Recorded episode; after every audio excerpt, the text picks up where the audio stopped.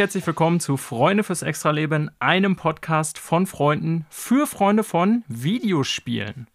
Heute widmen wir uns ganz speziell einem Videospiel, über das Manuel und ich in den letzten Wochen in der regulären Episode schon ein paar Mal gesprochen haben. Und wir hatten euch da schon angekündigt, äh, dass wir noch so ein bisschen, ja, etwas da in die Tiefe gehen wollen in einer Spezialepisode. Und weil wir das von langer Hand so geplant haben, haben wir uns von langer Hand heute auch noch einen dritten dazu geholt, einen Gast hier in der Sendung, der zum ersten Mal dabei ist. Und äh, das ist unser Freund Ingo. Hallo Ingo. Hallo, schönen guten Abend. Na? Moin, moin. Ey, vielen Dank für die Einladung. Finde ich total geil. Freue ich mich riesig. Ja, ähm, wir haben ja in dieser Sendung ab und zu mal Gäste. Manuel und ich sind ja das reguläre Team, ne? Und äh, wie es sich so gehört, äh, sind die Gäste natürlich erstmal alle Ippenbürner. Ja. Oder zumindest Hörstel oder Riesenbecker. also alles, was so im Großraum Ja, kann man eingemeinden, das geht schon klar. Ja, ja, das geht noch so. Das geht Außenbezirke. Genau. Ähm, ja, das trifft, trifft natürlich auch auf dich zu und ähm, ja, vielleicht können wir mal damit anfangen. So, wir wollen natürlich viel über Elden Ring reden, das ist klar. Äh, aber es hat ja einen Grund, außer dass du Ippenbürner bist, dass wir dich hier in die Sendung eingeladen haben. Du bist nämlich äh, großer Elden Ring und natürlich sowieso From Software Fan, wie du mir schon ein paar Mal geschrieben hattest in den letzten Wochen, Monaten. Und äh, ja, ich würde mal sagen, wir fangen so ein bisschen damit an, Ingo, um dich so hier als Gast mal kurz einzuführen, wie wir das bei Basti oder Marco auch gemacht haben zum Beispiel, dass du uns mal so ein bisschen was über deine Zockerkarriere erzählst. Man kennt dich ja eigentlich logischerweise aus dem musikalischen Kontext. Ja. Äh, du bist eigentlich so auf deinen Social Media Plattformen eigentlich auch ganz offen damit, dass du gerne Videospiele spielst, aber vielleicht ist das trotzdem dem einen oder der anderen nicht bewusst und du magst uns vielleicht mal erzählen, wann das bei dir so in der kurzen Version angefangen hat und was du so geil findest an Mobi. Ja, ja, kann ich wirklich machen. Also ähm, in aller Kürze, ich habe bald mein 40-jähriges Videospielejubiläum. Also oh, ja, krass. ja, so alt Kannst bin ich. Kannst du sogar so genau sagen. Ja, ähm, ist gar nicht mehr so lang hin. Äh, ich bin jetzt 45 und ich habe mit äh, ja, fünf Jahren, glaube ich, äh, das erste Mal vor einem Arcade-Automaten gestanden. Ah. Das war ähm, im Urlaub mit meinen Eltern äh, Anfang der 80er Jahre äh, in, ähm, am Gardasee in so einer Arcade-Hall. Die haben ja damals so All-Ages-Arcade-Halls gehabt. Also das ist nicht so wie Spielhallen hier in Deutschland gewesen ist, dass man äh, ne, ab 18 erst rein durfte oder so. Äh, die äh, waren einfach offen für alle. Und da hat man halt dann immer 200 Lire versenkt damals so. Und halt, äh, also quasi für einen Apfel und ein Ei umgerechnet, noch äh, wirklich Arcade spielen. Und ich habe das damals gemacht, äh, war wirklich von Anfang an komplett hin und weg. Das war so eine, so eine Mini-Arcade-Hall. Da waren so acht Automaten irgendwie. Da war ein Action-Adventure, also wirklich so ein, also wirklich das, das rudimentärste Action-Adventure überhaupt. Das nennt sich Venture. Ich weiß nicht, ob ihr da jemals von gehört habt. Ähm, ne. Ehrlich gesagt nicht. Das sieht, das sieht im Grunde Vom genommen. Vom Namen her, ja. Ja, sieht im Grunde genommen, sieht das einfach aus wie, sagen wir, Tron oder so ein Spiel. Also wirklich so, so eine schlechte Optik. Und du bist eigentlich nur ein Pfeil, der so durch die Gegend läuft. Und dann, du sammelst Schätze ein, es kommen Monster an und so. Es ist aber alles ganz bröckelig und krümelig und so weiter und so fort.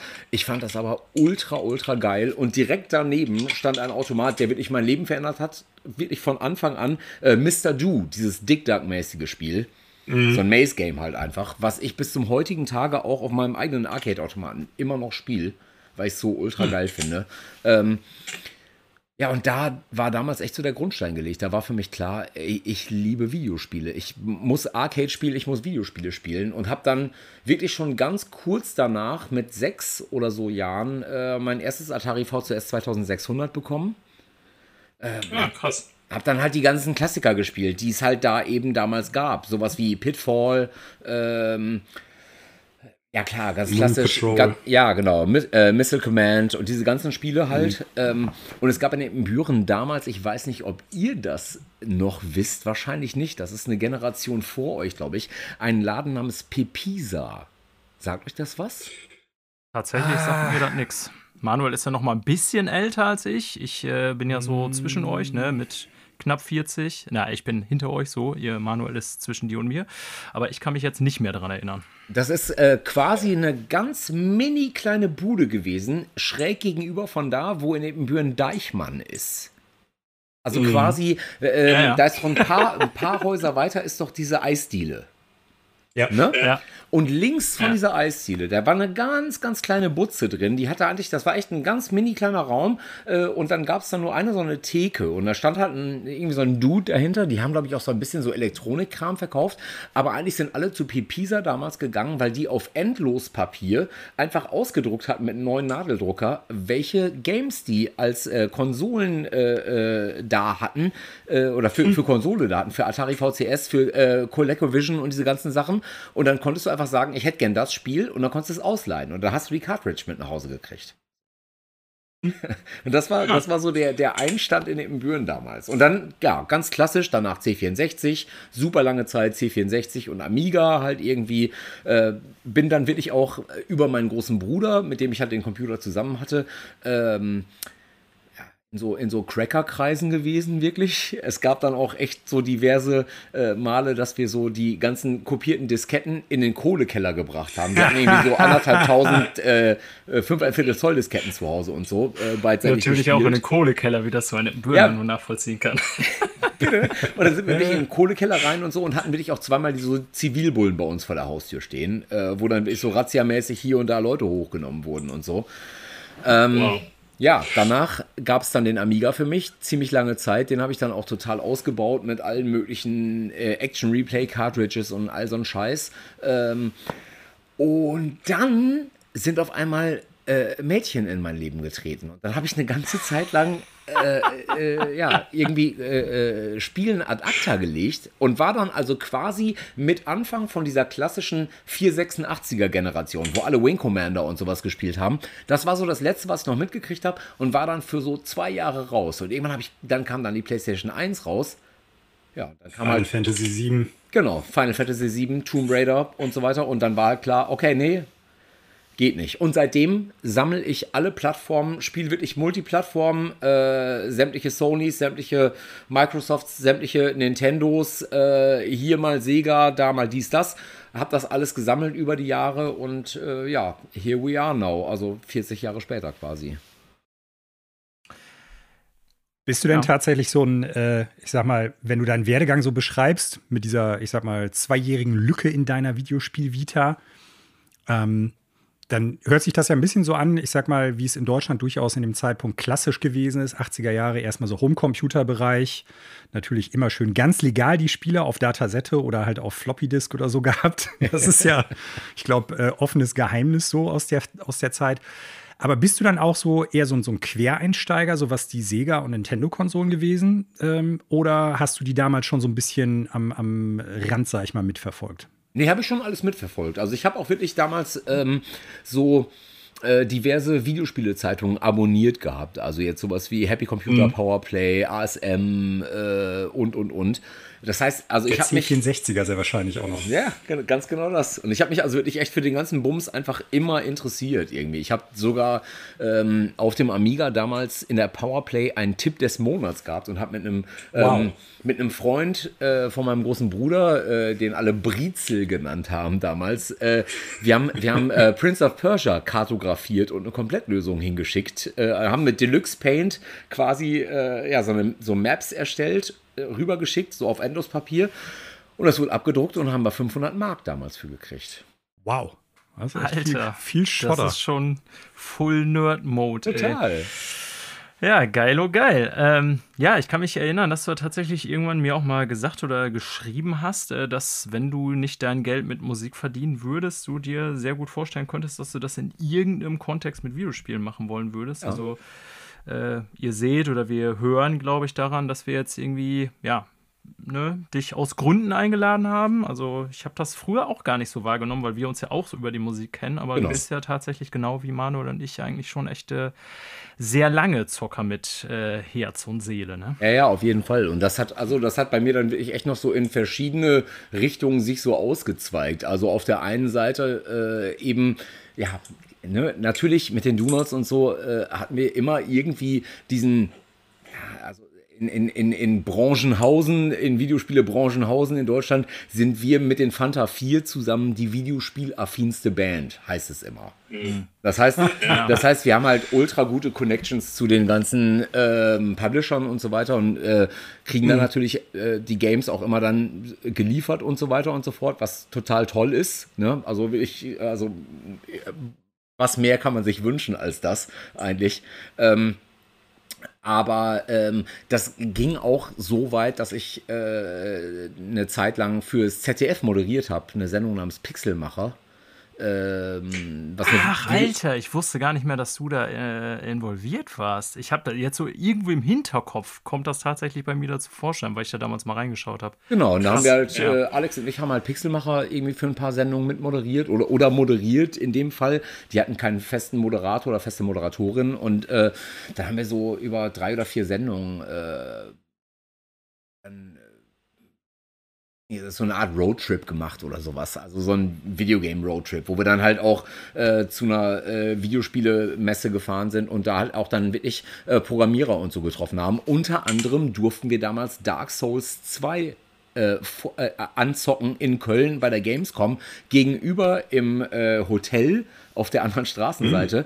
Und das war wirklich richtig so, wie man sich das vorstellt. Ähm, war so ein Jahr oder halbes bis ein Jahr, bevor das rausgekommen ist. Und wir mussten wirklich wie am Flughafen alles ablegen, was wir dabei mhm. hatten, weil keine Fotos gemacht werden durften, nichts und durften dann so exklusiv anzocken und haben hinterher nicht mit dem Chefdesigner, aber mit seinem quasi zweiten Chefdesigner ein Interview geführt auch. Und das war echt abgefahren, weil sehr cool. Die haben eine totale Geheimniskrämerei damals wie heute daraus gemacht, ähm, was From Software antreibt und so weiter und so fort. Das war echt abgefahren. Du konntest denen nicht eine Sache entlocken. Die haben wirklich totales Pokerface behalten und die ganze Zeit nur gesagt, it's all up in the air, everything could happen, but it's gonna be brutal. Das war so, das war so die, die äh, Bottomline, weißt du? Ja, genau, sowas. Lass uns ja, sorry. Genau, also sowas äh, in die Richtung ging das halt irgendwie, äh, ne, also ne, dass ich auch so TV-mäßig was gemacht habe. Und mittlerweile habe ich ja meine eigene Radioshow bei Radio Bob und habe da auch ja. meine eigene Videospielkolumne namens Highscore. Zuckersektion. Genau. Genau. Ja, ja äh, die traurige Nachricht ist für dich, hierfür wirst du kein Geld kriegen. kannst also nicht davon leben, aber ich hoffe, das ist okay. Das geht völlig klar. Ich, ich, ich, ich habe dir mal ein Alkohol, alkoholfreies Kölsch aus, wenn wir uns wiedersehen hier. Also streich alkoholfrei und dann so ein bisschen, wenn das nicht ein Anreiz ist, ne? So, äh, aber du hast uns auch gleich eine perfekte Überleitung geliefert. Wir wollen ja nicht nur heute über deine Zuckerkarriere sprechen, wobei äh, das tatsächlich sehr interessant war. Da waren viele Punkte bei, die ich auch noch nicht wusste. Ähm, und ja, es soll ja um Elden Ring gehen und Elden Ring from Software wie gesagt, du bist großer Fan, das wusste ich auch vorher. Ähm, wir haben hier in der Sendung schon öfter darüber gesprochen. Manuel ist ja eigentlich so unter denjenigen, die ich kenne, tatsächlich derjenige, der am ja, längsten, ne, so aus meinem Freundeskreis, ich sag mal, Fan der Serie ist. Der hat damals sage ich jetzt mal für dich, Manuel, einfach äh, mit Dark Souls 1 angefangen auf PC, mhm. das weiß ich noch. Da hattest du ja damals viel drüber geredet, Manuel, als wir bei ja. dir abhingen. Demon's Souls ist ja an dir vorbeigegangen. Äh, ich bin ja super spät erst angefangen. Nach vielen Versuchen, wo ich nicht warm damit geworden bin, bin ich ja erst so richtig mit Demon's Souls PS5 warm geworden. Hatte ich euch beiden ja auch unabhängig voneinander mal geschrieben oder gesagt. Wann fing das so bei dir an, dass du so richtig From Soft hooked warst, sag ich mal? Äh, ich jetzt. Ja, ja. Ja, ähm, ich, dachte, ich, dachte, ich dachte Manuel. Nee, ich, nee, ich ja, ähm, äh, kommen wir zu einer weiteren äh, äh, Tür, die jetzt aufklappt und eine Person, die ihr eigentlich auch mal einladen müsst hier in den Podcast, Colin Gable, ne? Von Gorsaw ja. damals. Wenn okay. sich da noch jemand dran erinnert, Ippenböhner Band. Die ähm, müssen immer in Fliecher. Ja, es ist, es ist also Colin Gable ist natürlich Legende, aber Colin habe ich ja so keinen persönlichen Kontakt zu, aber ich weiß natürlich, dass er aktiv ist. Irgendwie ja, und ist Colin Rocket Beans oder so. Genau, Colin ist heutzutage Rocket ja. Beans. Colin war früher äh, Maniac bzw. M Games Printmagazin und ja. Colin, Colin ist mein erster WG-Mitbewohner. Also, das da heißt, schließt sich der Kreis. Ja, genau. Und das heißt, das heißt, also auch da gab es halt immer Überschneidungen und so, äh, Videospielemäßig. Und Colin ist der erste Mensch, der mir damals Demon's Souls ausgeliehen und empfohlen hat, nämlich 2008 mhm. oder 2009, als es rausgekommen ist. Der wusste, mhm. der wusste, dass ich ein Fable für Action Adventures und so weiter hatte und er meinte, Alter, du musst Demon's Souls spielen. Und ähm, ich erinnere mich, dass ich damals ein paar Reviews oder Previews gelesen hatte in Printmagazinen darüber.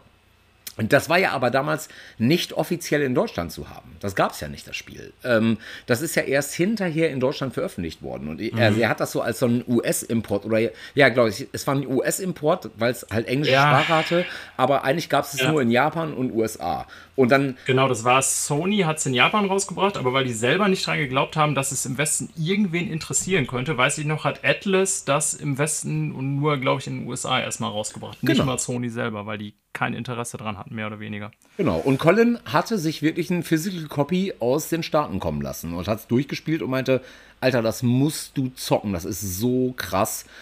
Und ich habe ich hab wirklich, also äh, das gar nicht so sehr auf der Pfanne gehabt. Ich habe es gesehen in ein paar Previews und so und habe mir ein paar Screenshots angeguckt, fand das irgendwie ganz nett und habe aber gedacht, ja, okay, das nächste irgendwas Action-Adventure-Rollenspiel, bla bla bla. Und dann hatte ich aber wirklich ein bisschen Zeit, als sich damals meine Ex-Freundin von mir getrennt hat.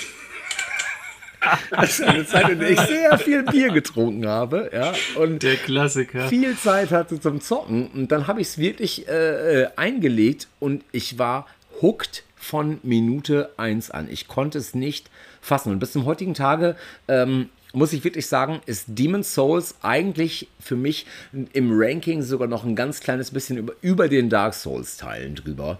Ähm, weil diese Tristesse und diese Melancholie, die dem Ganzen unterliegt, nie besser eingefangen war als eben hm. in Demon's Souls. Ich, hm. Ich glaube ja so ein bisschen, dass immer das erste Spiel aus diesem Bereich quasi das Beste für einen persönlich ja, ist. Ja, jein. Das muss das, ich revidieren. Das, nee, das ist halt so dieses jungfräuliche Erlebnis. Ja, so, nee, ne? muss Und, ich revidieren. Äh, Elden Ring ist besser.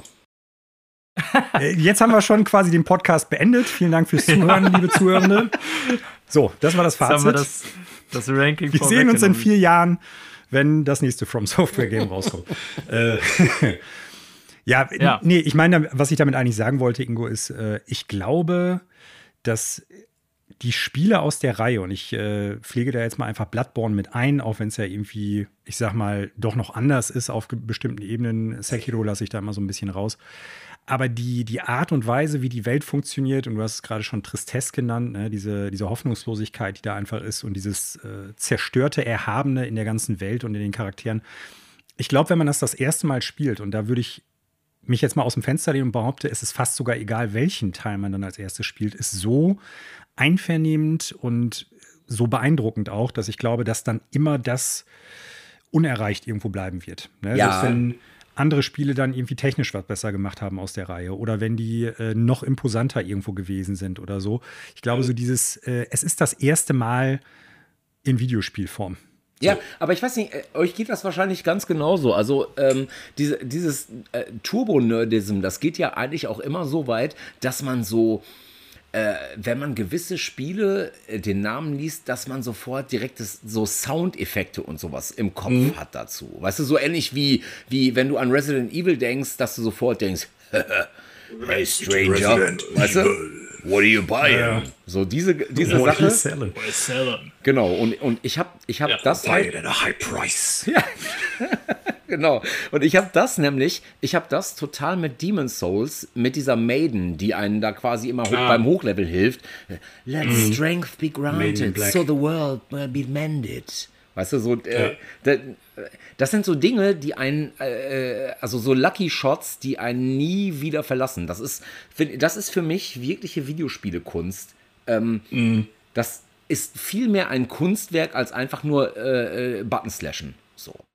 Ja, also ich meine, es hilft natürlich, dass gerade so dieser äh, Charakter, also die Maiden in Black, im Prinzip das 50 oder 60 Mal in einem Spieldurchlauf sagt, weil man halt immer bei dir aufleveln muss, oder, wenn du es noch einmal machen müsstest. Ja, jetzt zerstören wir nicht die Romantik hier mal. Ja, ne? ach, so. Will ich ja, doch gar aber nicht. Aber wir wissen, was du meinst. Also ja. ist ja prinzipiell. Aber auch da halten wir fest, also können wir ja schon sagen, Fan der wirklich allerersten Stunden. Also ja. es gab natürlich noch From Software Games vorher, das genau. ist uns natürlich allen bewusst und die waren jetzt vorher nicht total unbekannt, aber es war ja schon. aber darf äh, ich da mal eben Studio eingreifen? Weil das ist ja auch so eine interessante, ich weiß nicht, wie es dir geht, Ingo, und du bist dann ja sogar noch länger From Software-Fan als ich. Ja. Ähm, ich weiß nicht, ob du äh, im Internet dann, was weiß ich, in Foren auch dazu abhängst oder die Sachen irgendwie durchliest oder so, aber ich fand es ganz interessant, so seitdem ich das Studio und die Serie auch so ein bisschen bewusst beobachte, dass sich da irgendwie vermeintlich äh, sowas eingeschlichen hat wie, wie es oft bei Fans ist, ja, ich war ja schon Fan, bevor du Fan gewesen bist. Und nachdem dann im Prinzip Demon's Souls irgendwann auch so äh, nachträglich in das Bewusstsein der breiteren Spielergemeinde gerückt ist, weil Dark Souls war ja definitiv das erfolgreichere Spiel, äh, fingen dann Leute an, nee, nee, ich bin ja gar nicht mit Dark, äh, Demon's Souls, sondern ich bin ja mit Kingsfield eingestiegen. Ja. Das ist ja so die RPG-Serie von denen vorher gewesen, wo ich dann immer denke, ey, die Spiele haben sich doch gar nicht so gut verkauft. Wo wollt ihr das denn alle gespielt haben? So. Und auch die, die Vergleichsmomente eigentlich, ja, nicht eins zu eins übertragbar sind, aber dann halt die Leute versucht haben zu sagen, ja, Demon's Souls hat ja auf Kingsfield aufgebaut und eigentlich ist Kingsfield ja der Anfang und sowas. Und das fand ich echt interessant, wie, wie krass die Leute teilweise in Foren darauf abgegangen sind, dass man ja noch ein härterer Nerd und noch ein größerer Fan ist, weil man ja angeblich, und das wage ich halt bei vielen Leuten mittlerweile zu bezweifeln, mit Kingsfield eingestiegen sei. Ich, äh, also, ich, ich weiß nicht, ob du das auch so mitbekommen hast, aber das war echt irre. Ja, total. War, und, ich, äh, und ich kann dir, ich, ich bin da voll auf deiner Seite. Seite. Ich kann dir, also, also ich kann von mir nicht in Anspruch nehmen, dass ich mit Kingsfield eingestiegen wäre. Nein. Ähm, auf äh, gar keinen Fall, ich das, auch nicht. Das interessiert mich aber auch äh, wirklich nur am Rande, weil man einfach ganz klar äh, feststellen muss, dass äh, mit der kompletten Soulsborne-Reihe ein Genre begründet wurde, welches halt äh, Core Gaming äh, salonfähig gemacht hat wieder.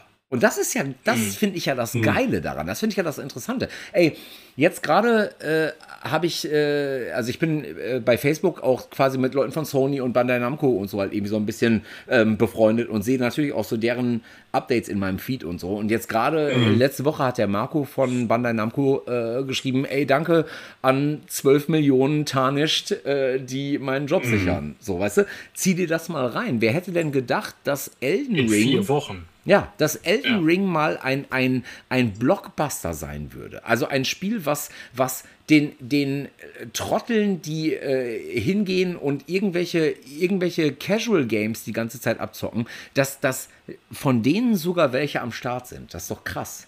So. Ja, ich, ich persönlich versuche das ja immer so ein bisschen zu differenzieren im Sinne von ähm, Casual Games. Äh, Core-Games. Also ich glaube, man kann grundsätzlich ein Core-Gamer sein, aber trotzdem nur immer das gleiche Spiel spielen. Ist man dann irgendwie ein härterer Core-Gamer als jemand, der alles spielt oder so? Das ist immer so, so, eine, so eine schwierige Sache, die keine richtige Trendschärfe für mich hat, so. Aber du hast definitiv recht. Ich glaube, gerade zu Zeiten von Demon's Souls, ne, als ja Sony selber gesagt hat, die das ursprünglich ja in Japan veröffentlicht haben, ey, wir bringen es nicht mal in Westen, das Spiel ist total grottig. Und das hat ja Shuhei Yoshida selber sogar noch mal irgendwann gesagt, das war einer der dümmsten Fehler meines Lebens, dass ich irgendwann gesagt habe, ey, das Spiel wird nichts kommen, das hat sang- und klanglos äh, untergehen lassen. Da hätte niemand gedacht, dass die irgendwann mal so viele Einheiten von diesem sehr, sehr, sehr rigiden Spieleserie auch nur absetzen können. Da gebe ich dir absolut recht. Das ist äh, phänomenal und spricht, glaube ich, aber auch, und da schließt sich der Kreis zu dem, was du eben gesagt hast, einfach für die Kunst des Videospielmachens in diesem Studio. Na, weil das, das zeigt einfach, dass man da artistisch und handwerklich wirklich auf ganzer Linie abliefert. Weil sonst kannst du das meines Erachtens nach so nicht bringen, dass das immer weiter wächst, immer verbessert wird, immer äh, erfolgreicher auch wird. Und das ist ja nicht so, dass die das Spiel, jetzt sind wir ja fast schon bald bei Elden Ring in der Diskussion drin, das Spiel ja, ist ja nicht wirklich Zeit, per, se, per, se, einfacher geworden. Ne? Also die haben es ja, ja, nicht runtergebrochen, wie es ja manchen anderen Spieleserien, die eher sehr schwer waren oder irgendwie äh, an eine sehr Nischen, äh, Nischenpublikum ausgerichtet war, vorgeworfen wird. Die haben es ja nicht ja, casualisiert. Im Gegenteil.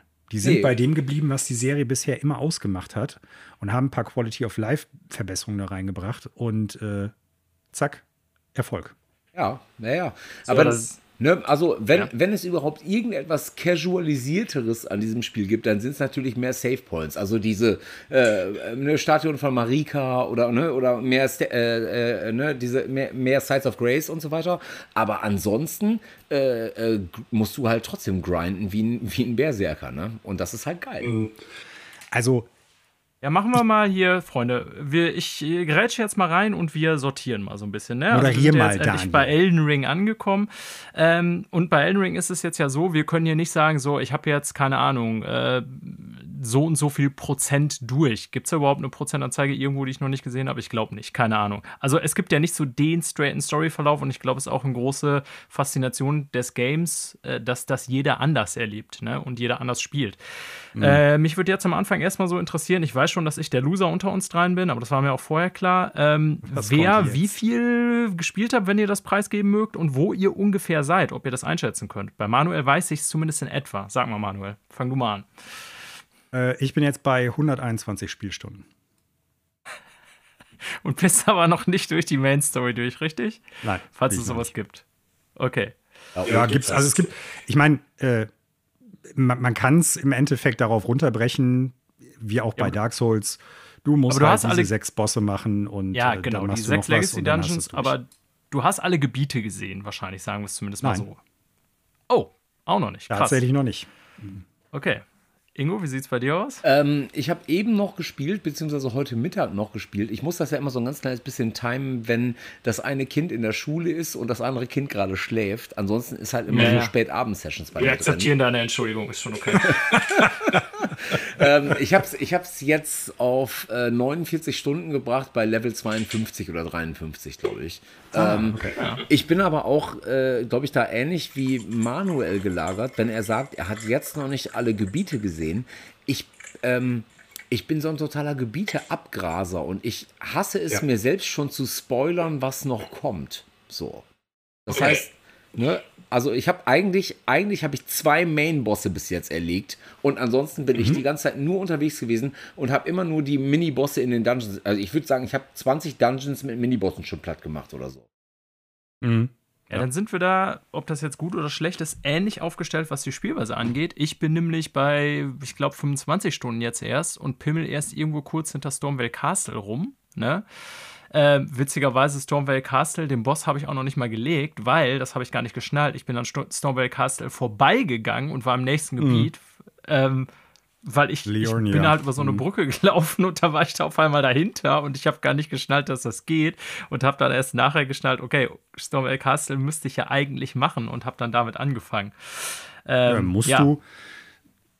Ja, was halt- das ist halt immer die Frage so, ne? Ich habe mich, ich weiß nicht, wie es bei dir ist, Ingo. Bei Daniel, glaube ich, hält sich das sowieso in Grenzen. Ähm, ich habe versucht, mich halt echt nicht spoilern zu lassen und versucht, das auch weiter so durchzuziehen. Ne? Also Das versuchen wir hier auch. Ja. Wir, wir müssten aber vielleicht mal eben, bevor ich jetzt weiterrede, fällt mir das ein. Wenn wir jetzt an unterschiedlichen Punkten im Spiel sind, dann müssen wir uns mal eben überlegen, äh, wie vermeiden wir, dass wir uns gegenseitig spoilern, beziehungsweise worauf legen wir da Wert, weil sonst. äh, Also ich bin da nicht ganz erfindlich, wenn ihr mir jetzt sagt, so ich habe irgendwie Boss XY gelegt, der hieß so und so und der war super geil, der Bosskampf. Ich kann mir den Namen eh nicht merken und wenn ich dann irgendwann auf den treffe und sage, oh ja, der war wirklich so geil, wie Ingo oder Manuel gesagt haben, dann ist das für mich völlig okay. Ne? Ich denke, du wirst Okay. jetzt nicht uns eine Kartografie aller Gebiete, die du und wie äh, schon gesehen hast, Manuel und wir noch nicht aufzeichnen. Insofern denke ich, ähm, ja. Also ich, Also ich weiß nicht, was man so von der Main Story spoilern kann, aber Genau. mich ist das okay, wenn du von Das der ist ja- oder sowas redest. Da würde ich, da würde ich nämlich auch einfach ganz stumpf sagen, also Main Story Spoiler, so es die denn halt überhaupt gibt, das würde ich glaube ich rauslassen. Also da würde ich, da würde ich im Grunde genommen einfach sagen, äh, pass mal auf, ich bin so und so weit in der Main Story, ich habe so und so viele Bosse gelegt, weil man weiß ja irgendwann, dass man so und so viele äh, Main Bosse legen muss, damit es halt irgendwie weitergeht und so.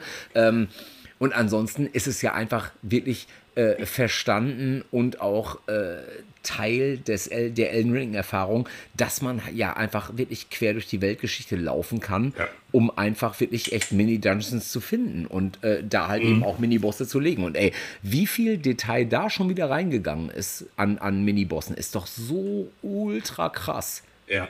Ich kann nur sagen, Das ist ja auch. Das ist es. also ich kann nur ganz kurz sagen, Thema, nächste- Ja, Thema sorry, Spoilern. Ich muss es nur ganz kurz eben sagen. Alex, unser Gitarrist, spielt es auch gerade. Und wir waren letzte Woche im Studio äh, in Koblenz und haben halt irgendwie äh, den Gesang zur neuen Donuts-Platte aufgenommen. Und Alex hat nebenan im Abhängraum ähm, Elden Ring gespielt. Und das heißt, ab da war der Abhängraum für mich nicht mehr da. Das Studio war nur noch der Aufnahmeraum, weil ich konnte da nicht reingehen, weil der hätte mir jedes Mal immer irgendwas gespoilert. Zum Kotzen. Wirklich. Ja, das, das kann für den Aufnahmeprozess gut oder schlecht sein, Ingo. Das ist halt immer die Frage. Ne? Ja, Platte ja. wird gut, Elden Ring äh, vorstellbar ah, ja, scheiße. Ja, sehr schön. Das, das ist also äh, auch Bandleidenschaft. Ja, sehr schön. Ähm, das wäre auch meine eigentlich meine nächste Frage an euch, die vielleicht Ingo jetzt so schon mit beantwortet hat ist, also was macht Elden Ring für euch eigentlich so besonders oder was ist so das Besondere am Spiel nach eurer bisherigen Erfahrung? Ist es die wirklich das, was, also was man so im Podcast oder im Internet so liest und hört, was eigentlich so jeder sagt, der auch vorher keinen Zugang zu, zu äh, From Software gefunden hat, äh, sagt halt immer so, ja, äh, ich kann ja was anderes machen. Ne? Ich hänge nicht mehr an Boss XY fest, weil das eben die Progression Route ist, sondern ich mache halt einfach irgendwas und kann woanders hingehen. Ist es das, was Elden Ring für euch ausmacht, oder ist es irgendwie die mhm. Liebe zum Detail, Ingo, was so deren Welten angeht. Es ist das Kern-Gameplay, was ja auch, ich sag mal, relativ ähnlich Dark Souls ist. Äh, was macht für euch das Spiel so besonders, sage ich jetzt mal so? Also für mich fußt das Ganze auf ja, so drei oder vier Pfeilern, die mich wirklich komplett umhauen. Das ist ja auf der einen Seite einfach die ganz klassische From Software äh, Tristesse, diese, ähm, diese Verlorenheit, die man halt spürt und dieses Mal halt so viel mehr noch, weil halt die Welt so riesengroß ist. Ich habe neulich irgendwie äh, einen Link weitergeleitet gekriegt, wo von ein paar Open World Games so die Maps äh, verglichen wurden mit ihrer Größe quasi. Und die Elden Ring Map ist allem Anschein nach 24 Quadratkilometer groß oder so. Mhm. Fläche. Ähm, das ist natürlich total krass, irgendwie einfach in, äh, alleine in einer, in einer wirklich unwirtlichen Welt zu sein. So, finde ich super. Ähm, Nummer zwei, das Gegnerdesign, also wie die aussehen, wie die sich bewegen, also einfach der Look und so, da habe ich echt zu Alex neulich gesagt im Studio, ich würde mir so wünschen, dass derjenige oder diejenige Person oder die Personen, die für das Design der Gegner, der Monster und so weiter äh, zuständig sind, dass die mit Guillermo del Toro eigentlich mal einen Film drehen müssten. Also mhm. das wäre, glaube ich, mein Lieblingshorrorfilm aller Zeiten. Finde ich super geil. Ähm, Nummer drei ist natürlich klar, wenn du From Software Aficionado bist, dann kannst du eigentlich More of the Same immer nur gut finden. Und wenn es so viel ja. zu erleben gibt, dann ist das natürlich einfach nur wunder, wunderschön. Also ich, ich, mir klappt die ganze Zeit einfach immer nur die Kinnlade dauernd runter, weil ich denke, das gibt's doch nicht. Hier ist schon wieder ein Dungeon, das ich noch nicht kenne. Da ist noch was. Und ich bin gerade erst auf der zweiten oder dritten äh, äh, ja, Ebene oder was angelandet äh, von, von sechs oder sieben möglichen, die es da gibt. Ist super krass. Äh, und last but not least, ähm, und das ist, glaube ich, die Elden Ring-Erfahrung wirklich, wenn man jetzt mal im From Software-Genre jetzt äh, einfach bleibt oder bei den Soulspawn-Spielen bleibt. Ähm, die, die, die, Ausmaße, die, sagen wir sowas wie Demon's Souls oder auch Bloodborne oder Sekiro oder sowas hatten, wenn man da, wenn man nur die Legacy Dungeons nimmt von, von Elden Ring, da, äh, ein so ein Legacy Dungeon ist quasi schon ein kompletter Abschnitt aus einem anderen Game gewesen. Also wie, mhm. wie deep haben die das designt? Wie ähm, unglaublich belohnend ist es, jede scheiß Ecke der Map und jede scheiß Ecke eines jeden Legacy Dungeons äh, äh, durchzuspielen und zu schauen, was gibt es denn da. Und du wirst niemals äh, quasi enttäuscht mit, naja, da habe ich dann nur das oder das gefunden, sondern es gibt dann auf mhm. einmal immer noch einen optionalen Boss, von dem du nicht wusstest. Es gibt eine Mauer, die du durchschlagen kannst, dann kannst du dahinter irgendwie äh, Schätze finden und so weiter. Und das sind alles geile, wertige Items. Also die mhm. ähm, Exploration und die Loot-Erfahrung habe ich so in dieser Art und Weise in 40 Jahren Gaming noch nicht erlebt. Ja, also ich kann mich vielen von dem, was du gesagt hast, schon direkt anschließen. Also, äh, weil du ja gefragt hattest, Daniel, was, was macht die Erfahrung, was macht die Erfahrung ja. für mich aus, jetzt gerade bei Elden Ring? Also klar, wenn man sowieso mit der Soulspawn-Serie was anfangen kann und mit dem ganzen Art Design, mit der audiovisuellen Präsentation, die von From Software einfach immer top-notch ist, dann hat, dann hat man natürlich schon irgendwie, ich sag mal, den ersten Fuß da in der Tür, dass man das gut findet. Aber ich würde äh, Ingo absolut recht geben, die Erfahrung der Exploration ist einfach unfassbar gut. Ich bin jetzt nicht der allergrößte Open-World-Fan. Also es gibt ja Menschen, die freuen sich dann immer auf ein GTA, auf Red Dead Redemption oder was weiß ich was. Ähm, ich kann solche Spiele spielen, ich finde die auch super, machen auch Spaß. Aber oftmals ist es halt so, man hat das Gefühl, dass man eigentlich irgendwie, ja, haben wir früher ja schon mal drüber gesprochen, Daniel, eine Checkliste abarbeitet. Ne? Du hast halt tausend Items auf der Map und dann, okay, ich mache hier den Turm, da mache ich das Camp, äh, hier habe ich irgendwie ein Rätsel oder sowas. Ähm, prinzipiell auf einer Metaebene hat Elden Ring das ja auch. Du hast halt Mini-Dungeons, du hast halt ja. irgendwie ja. Sachen, die du finden kannst im, im Sinne von, von Such-Items oder sowas. Aber es wirkt halt alles viel, viel, viel, viel, viel organischer, wie man darüber stolpert. Und darüber hinaus ist es noch so, dass die, äh, die Belohnungen halt auch immer interessant sind und immer dein Repertoire auch erweitern. Ja? Und das ist, äh, das ist so die, das Kernerlebnis von, von Elden Souls gepaart mit einfach dem meines Erachtens nach immer noch besten Kampfsystem in Action-RPGs weil es einfach eine unglaubliche Flexibilität bietet, strafend, aber meistens oder fast immer sehr präzise ist und weil es einfach fordernd ist. Ne? Und äh, das sind so die Sachen, wo ich äh, dann denke, das bohrt die, die klassische Dark Souls Bloodborne-Sache nochmal echt sehr, sehr krass auf. Und gleichzeitig, und ich glaube, das spricht auch dafür, dass es äh, so erfolgreich jetzt werden konnte, die haben genau an den richtigen Punkten geguckt, wie kann man mehr Möglichkeiten geben für den Spieler ne, oder die Spielenden. Sei es halt, weil du jetzt nicht mehr nur Zauber und Kämpf hast, äh, Nahkampf oder so, ne, sondern du hast halt die Spirit Summons, du hast halt ein Crafting-System, du hast halt äh, dass das äh, Kooperations- und das Invasionsmenü, beziehungsweise die Fähigkeiten, die du da auch äh, hast und die, die Möglichkeiten, die haben halt alles so erweitert, dass es echt sinnvoll ist, das Spiel nicht irgendwie einfacher macht per se, aber zugänglicher. Und äh, das ist eine Sache, die mir bei Elden, äh, Elden Ring immer wieder auffällt. Ich, wenn man mich jetzt vor Elden Ring gefragt hätte, pass mal auf, was müssen die anders machen? Was ist nicht gut in der Dark Souls-Serie oder was wünschst du dir? Da hätte ich gesagt, ja, mehr vom Gleichen. Ist alles geil, finde ich super. Natürlich nicht mit Blick darauf, ob es dadurch dann zugänglicher für andere Leute wird. Aber jetzt, wo ich Elden Ring gespielt habe, muss ich sagen, ey, alles ist eine Verbesserung, was die da reingepackt haben. Es gibt vielleicht ein, zwei Sachen, die ich kritisieren würde, mal abgesehen von der technischen Komponente, über die wir, das ist unstrittig, das ist einfach nicht gut äh, optimiert. Aber vom reinen Gameplay-Design, vom Worldbuilding, von äh, den, den Möglichkeiten und Optionen, die dir gegeben wird, was du gerade auch geschildert hast, Daniel. Ich bin quasi versehentlich am Dungeon vorbeigelaufen und war schon im nächsten Gebiet. Wie offen das alle ist, ne, das ist einfach beeindruckend. Und das macht das Spiel Elden Ring jetzt äh, ganz stark für mich einfach auch aus. Äh, hast du eigentlich bewusst Elden Souls gesagt, Manuel? Nein. okay. Aber ich glaube, alle ja, Leute, also die das Spiel ja gespielt haben, werden verstehen, warum man sich da vertut. Ne? Lost Side of Grace, Side of Grace. wenn ich mich mit Leuten unterhalte, sage ich immer noch Bonfire. Das, ja, bitte. Ja, ja, ja, Runen sind Souls und so weiter. Ne? Und ich habe kaum was davon gespielt, geht immer durcheinander bei mir. Ähm, was mich interessieren würde, da haben wir auch tatsächlich gar nicht drüber gesprochen, Manuel. Äh, wie wird äh, denn Elden Ring bei ja. euch gespielt? Und damit meine ich nicht, äh, ob ihr irgendwie quasi äh, lümmelnd vorm Couchtisch sitzt, ob ihr irgendwie äh, euch einen Zockersessel zugelegt habt oder was auch zu welchen Uhrzeiten, sondern ich meine, du hast es schon angesprochen, Manuel, eine große, ein großes Plus ist ja, glaube ich, auch schon die Vielfalt, die mögliche Herangehensweise äh, an das Spiel.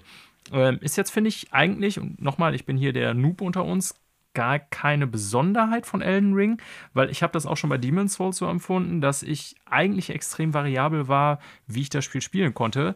Aber bei Elden Ring kommt natürlich noch eine ganze Menge dazu mit Summons und äh, diesen, wie heißt denn, The Arts of War oder wie heißt der ganze Kram? Ashes of War, Fällt ja. Nicht mehr an. Ashes of War, danke. Ähm, mich würden mehr so eure Builds interessieren. Das heißt, mhm ich kenne dich, Manuel, zum Beispiel, vielleicht gebe ich das Wort mal als erstes an dich, so, dass du eigentlich, glaube ich, immer, wenn ich das richtig in Erinnerung habe, ein Strength-Bild gespielt hast und oft auch mit einer Zweihänderwaffe, mit einem dicken Schwert, ne? Ja, also eigentlich habe ich Dark Souls, äh, Demon's Souls ist anders und Bloodborne fällt aufgrund der ja, Arten und Weisen, wie da die Waffen verteilt sind, nochmal anders raus. Dark Souls habe ich eigentlich immer so gespielt, erst als Strength-Bild und äh, in den nachfolgenden New Game Plus-Zyklen dann auf ein Quality-Bild umgestiegen. Ja. Also immer okay. eher Strength und dann Dexterity.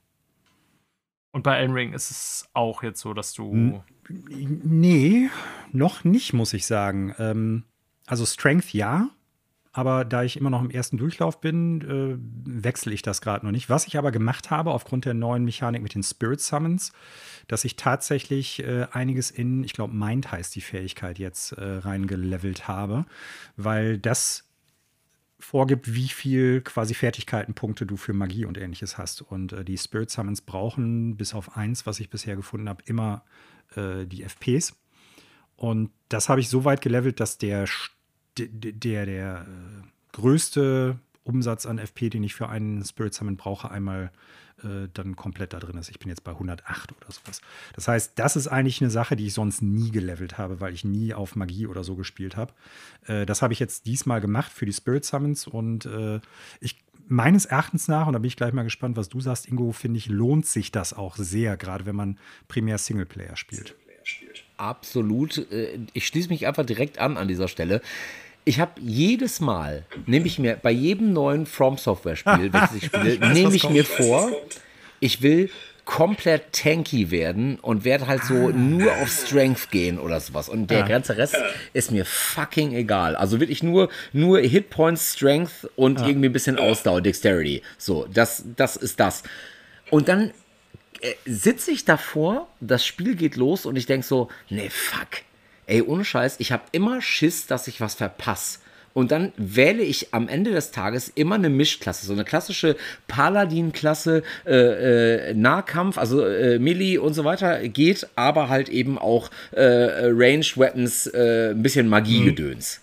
Und mache immer eine Mischklasse klar. Und so habe ich das jetzt auch wieder bei Elden Ring äh, gemacht, obwohl ich gedacht habe, ich will auch mal einmal der eine sein, der ein Schwert trägt, was drei, vier, fünf Mal größer ist als er selbst. So. Und ich habe es aber und wieder nur in nicht Unterhose gemacht. und trotzdem jeden Gegner nur, äh, ohne getroffen zu werden niederstellen. Ja, genau. Und dann und siehe da, ich bin wieder Confessor geworden. Also äh, die klassische Misch Mischklasse, von der äh, sogar äh, From im Nachgang sagt, ja, also das ist eine Klasse, die ist für je, da ist für jeden was dabei. So und ähm, ich liebe es halt einfach, einzelne äh, Monster rauszulocken aus einer Gruppe, die erstmal Platz zu machen, um so ein bisschen so äh, das Feld zu dezimieren und dann halt wirklich reinzukloppen, äh, wie Hans Meiser.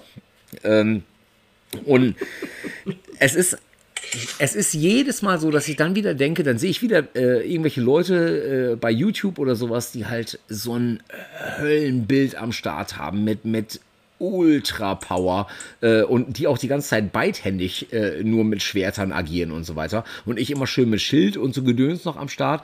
Und dann denkst du immer so, boah, ihr, ihr seid die arschcoolsten Säue, aber ich habe Angst, dass ich was verpasse. Und du hast recht, Manuel, ganz ehrlich, ähm, es lohnt sich wirklich in Mind oder Geist oder wie es jetzt auch im Deutschen dann heißt, äh, zu investieren, weil äh, diese Summon Ashes äh, richtig Bock machen. Also da hast du zum ja. Teil richtig coole äh, Sachen dabei. Äh, also, äh, ne, du kannst ja, du kannst ja immer so ein bisschen, bisschen gucken. Eine gute Idee ist ja immer, wenn du ähm, total auf Nahkampf gehst, dass du irgendjemanden dabei hast, der möglichst weit weg steht und von weiter weg ballert, zum Beispiel. Mhm. Oder, äh, keine Ahnung, oder du gehst halt wirklich mit einer Gruppe von Wölfen, mit einer Gruppe von äh, Halbaffenmenschen äh, oder sowas auf die Leute halt irgendwie los und klopfst von allen Seiten drauf und so.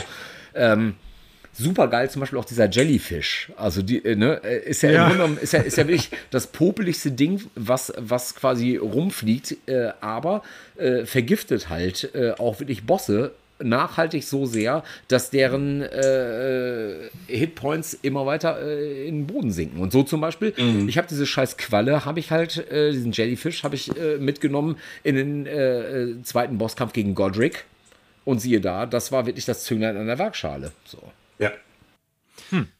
Die Erfahrung habe ich auch gemacht. Also es lohnt sich auch da zu experimentieren mit den Spirit Summons. Also alle Zuhörenden da draußen, die jetzt äh, vielleicht ein oder zwei schon ausprobiert haben und sich dann denken, ja, irgendwie hat das nicht so richtig was gebracht und eigentlich bringen die auch nichts. Also erstens, ähm, die lassen sich ab einem gewissen Punkt ja im Roundtable Hold leveln und darüber hinaus, wie du es gerade schon sagtest, Ingo, äh, bei bestimmten Bossen machen manche mehr Sinn und manche weniger. Ne? Und es, es, ist immer auch in Kombination mit der Art und Weise, wie man spielt. Also ist eine super coole Neuerung. Ich finde die mega.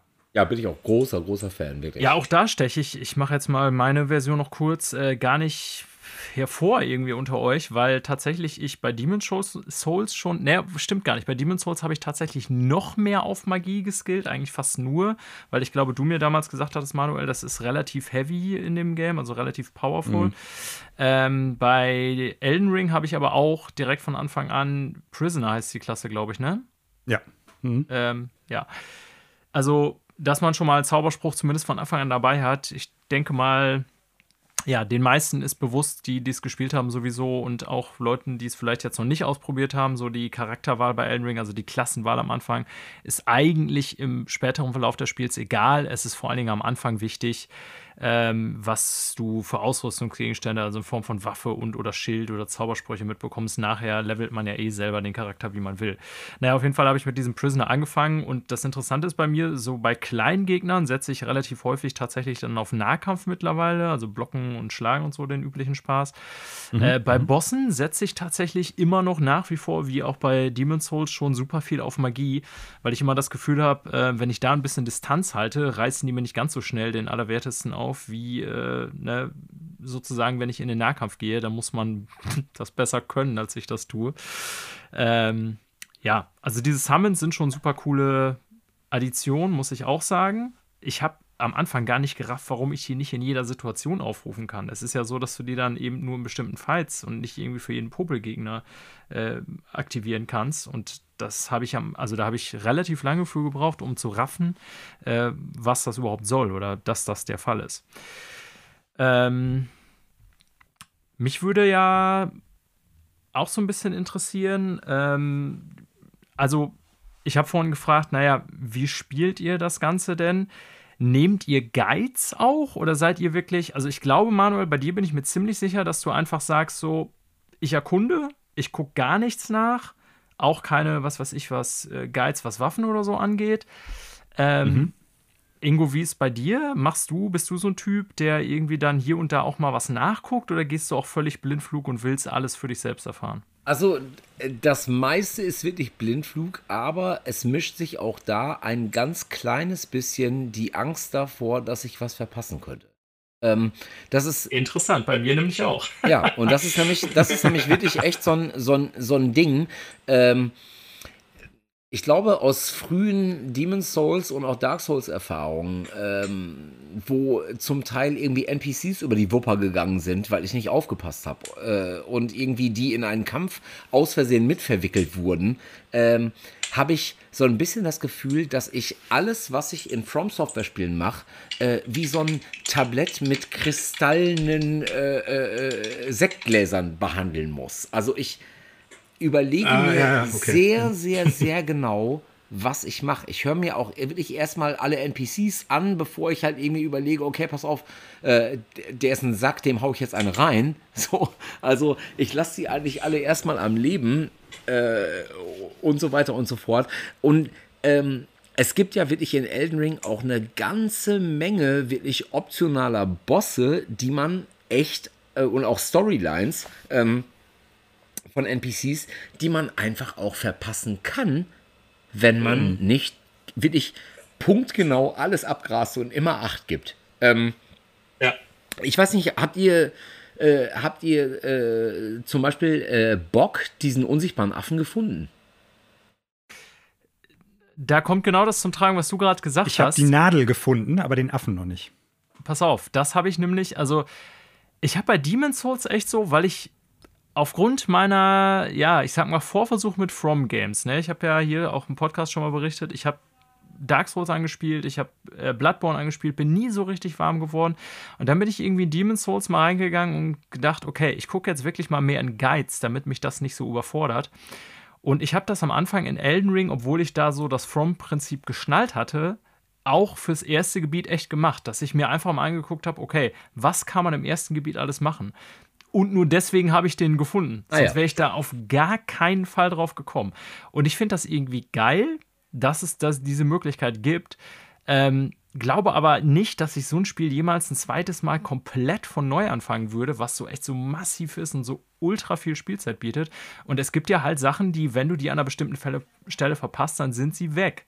Ich kämpfe da jetzt aber auch so ein bisschen mit mir selber, weil wenn du wirklich alles nachguckst, ist es A, geht dieser Surprise-Effekt verloren und B, ist es auch echt dann schnell überbordernd. Ne? Dann hast du wirklich irgendwie so, ey, was muss ich hier noch abchecken auf der Liste und so. Also, ja, wobei, ich bin da auch so ein bisschen zwiegespalten. Ja. Und ich habe, nachdem ich im ersten Gebiet ziemlich viel nachgeguckt habe, jetzt so ein bisschen gedacht, okay, ich spiele jetzt mehr Freihand. Deswegen auch an Stormway Castle vorbeigelaufen aus Versehen und so. Ähm, aber ich kann diesen Zwiespalt sehr gut verstehen, in dem du dich da findest. Ja, ja, wo, wo, äh, ne? und, und das liegt aber einfach, und das ist ja eigentlich am Ende des Tages ist das ein riesengroßes Kompliment an die Software-Schmiede. Ähm, ich weiß nicht, inwieweit ihr, also wie viele äh, klassische äh, Ubisoft-Spiele ihr so gespielt habt. Aber so diese ganz klassischen Assassin's Creed-Sachen und so, die interessieren mich mittlerweile auf hohem Niveau nicht mehr. Einfach, weil Geht ich weiß, so. dass ja. die fucking Map zugeklatscht ist mit, mit 27.000 verschiedenen Sachen und ich weiß jedes Mal schon, wenn ich da ankomme, was passieren wird. Und das ist bei Elden Ring halt eben nicht der Fall. Das ist meiner Meinung nach, ähm, und da, da sind wirklich From Software viel näher an Rockstar Games dran als zum Beispiel äh, an Ubisoft. Äh, da sind die viel schlauer und sind längst nicht so reißbrettmäßig unterwegs. Man hat nie das Gefühl, dass man weiß, was passieren wird und ist wirklich positiv überrascht, dass halt eben eine Menge geht und dass man ultra geile Sachen sehen kann. Daher aber auch die Angst, fuck, ich könnte was verpassen. So. Mhm. Ja, es ist im Endeffekt äh, ich glaube, einfach der Tatsache geschuldet, dass man wirklich was verpassen kann. Und das kannst du in so Ubisoft Open World Games nicht. Es gibt halt kein Fail State. Und äh, du hast gerade jetzt Rockstar genannt. Die sind für mich ja bei allem, was die an Simulation immer in die Welten schieben, egal ob es jetzt Red Dead Redemption ist oder halt GTA, äh, die, die Mission und die Stories, die man im Prinzip hat, die sind ja linearer, geht es ja gar nicht mehr. Und es gibt ja im Prinzip nur den Fail State, dass du nochmal von vorne anfangen musst, weil du die Mission verkackt hast. Aber dass du die theoretisch verkacken kannst und die Story geht trotzdem weiter. Oder du triffst den Charakter nicht mehr, weil der in einer anderen Mission gestorben ist. Der hätte aber auch am Leben bleiben können oder so.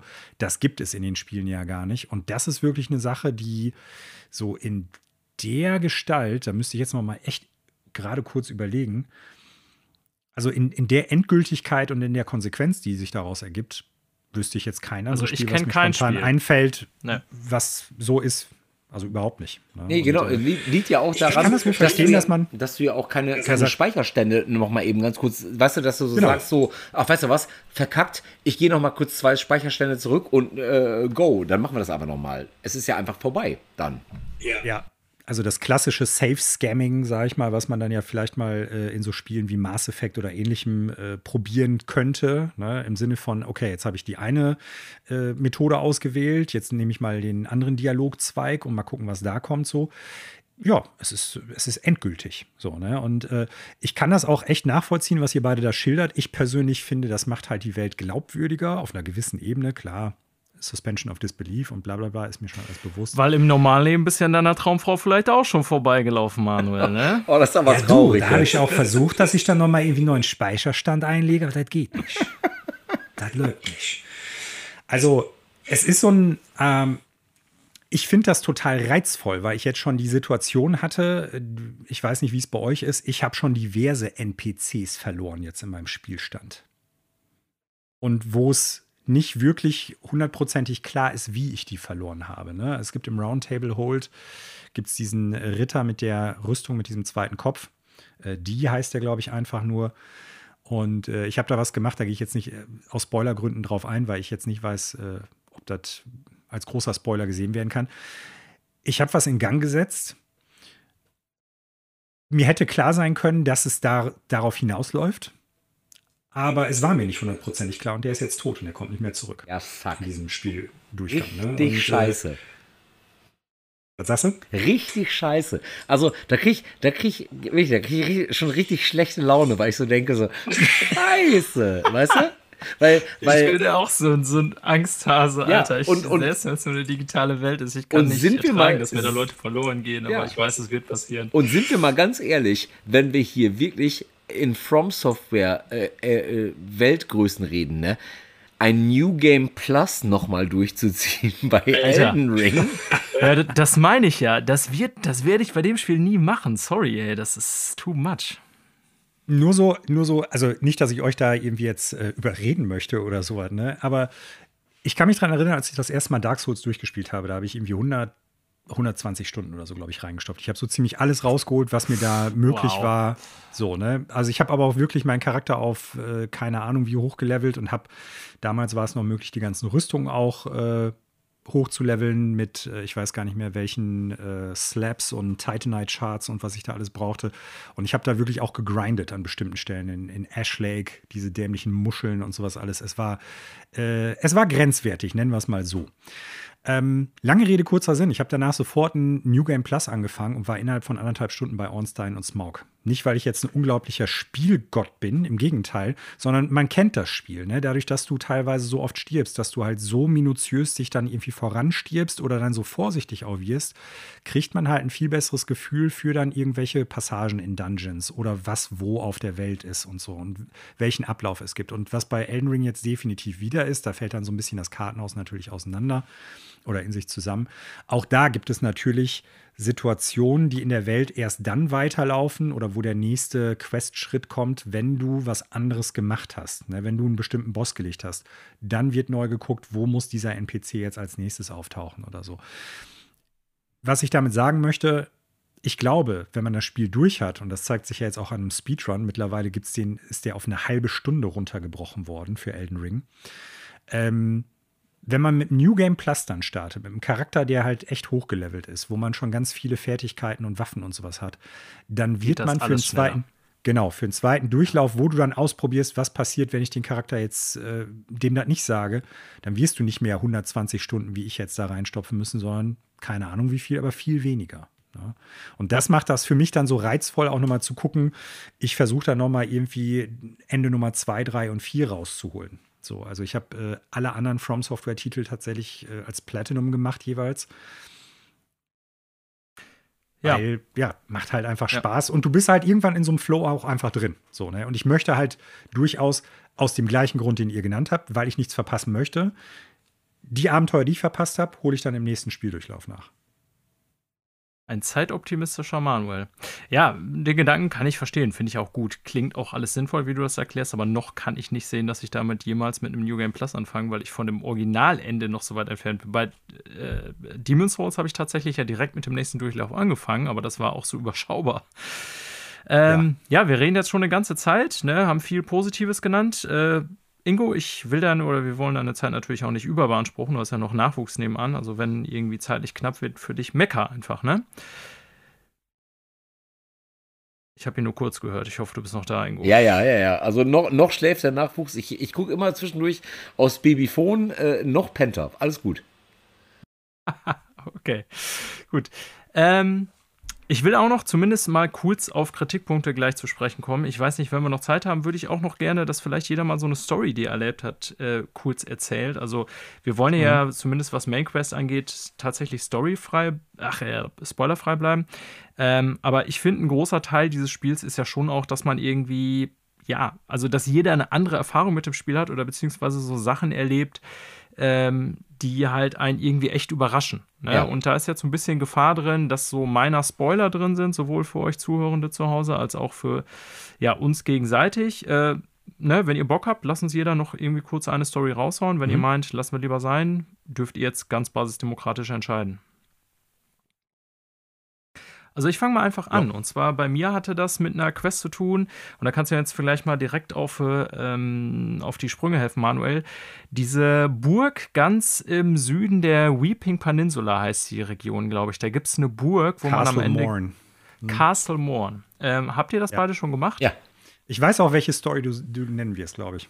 Ja. Okay. Ingo, hast du das auch ja, schon hab ich gemacht? Ja, ja.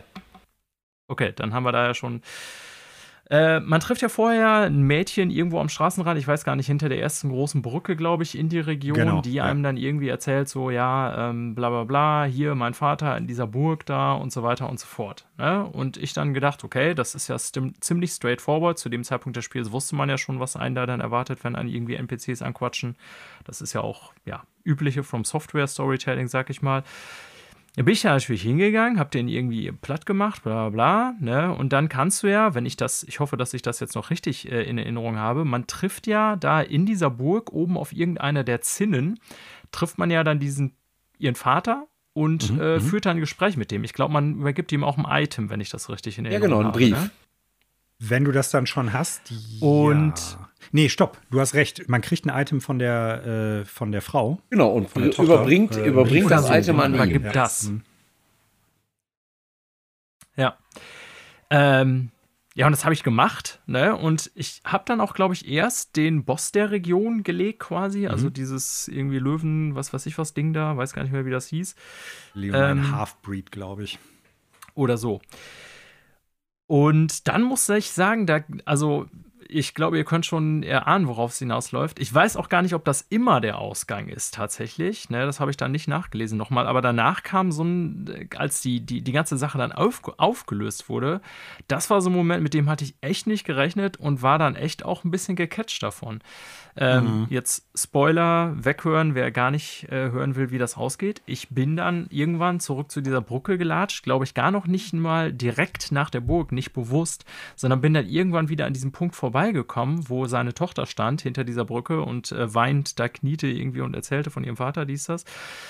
Und äh, man hatte ja, nachdem man das Geschenk übergeben hat, an ihn irgendwie so das Gefühl, ja, okay, ähm, cool, dann habe ich jetzt so die beiden wieder irgendwie zusammengeführt das hat jetzt geklappt, ich habe jetzt die Quest irgendwie positiv abgeschossen. Und dann komme ich da das nächste Mal vorbei und was passiert? Man sieht da ein Riesenschwert auf dem Boden, Blutlache und den niedergestreckten Körper der Tochter und der Vater kniet daneben. Das war mein Ausgang. Wie gesagt, ich weiß nicht, ob der immer so ist.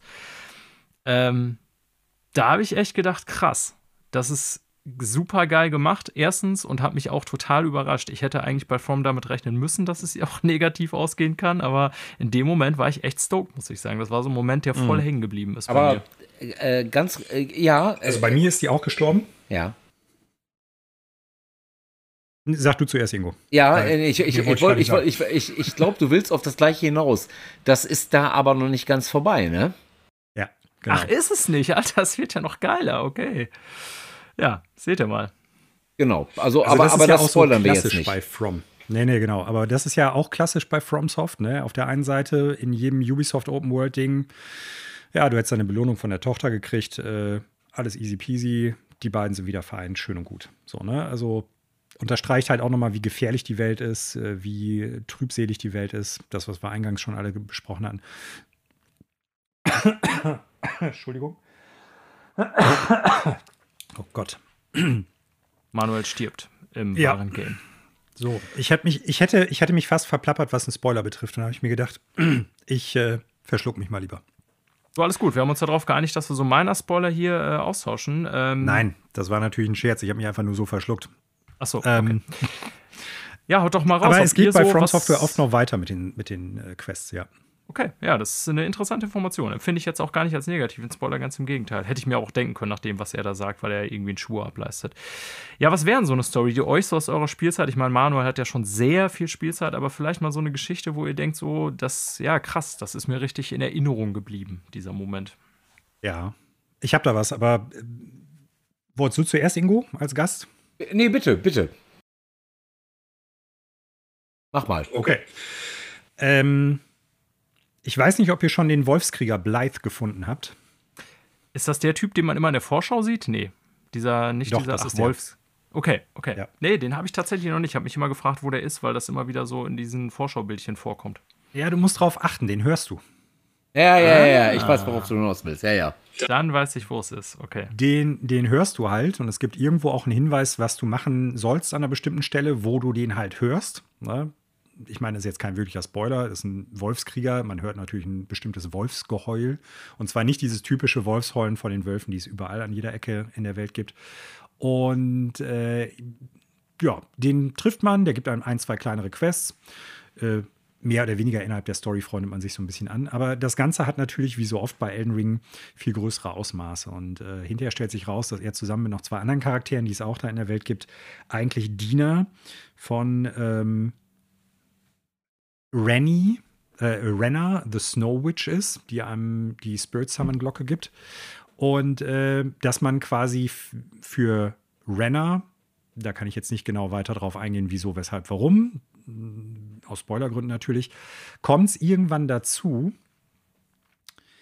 dass klar wird, dass äh, die Charaktere, um die es in der Quest geht, eigentlich ursprünglich befreundet waren, dass aber dieser Blythe eine besondere Schicksalsrolle auch gegenüber der Snow Witch hat.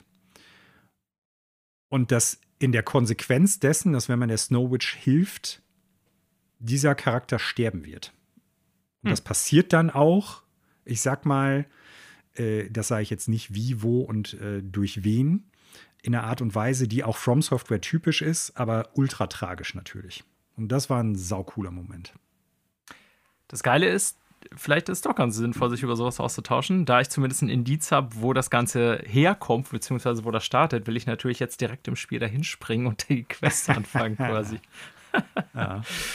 Ja. Ingo, was äh, würde dir so einfallen als so ein Erlebnis, was dir total im Kopf geblieben ist bisher? Also, ähm, was ich ja total liebe an der kompletten From Software Franchise und oder an der ganzen äh, Soulsborne Franchise ist ja äh, die äh, Idee, dass ja alles irgendwie in gewisser Weise miteinander verbunden ist. Und ja, ihr wisst natürlich jetzt alle, worauf ich hinaus will. Ich liebe es, dass Patches wieder auftaucht.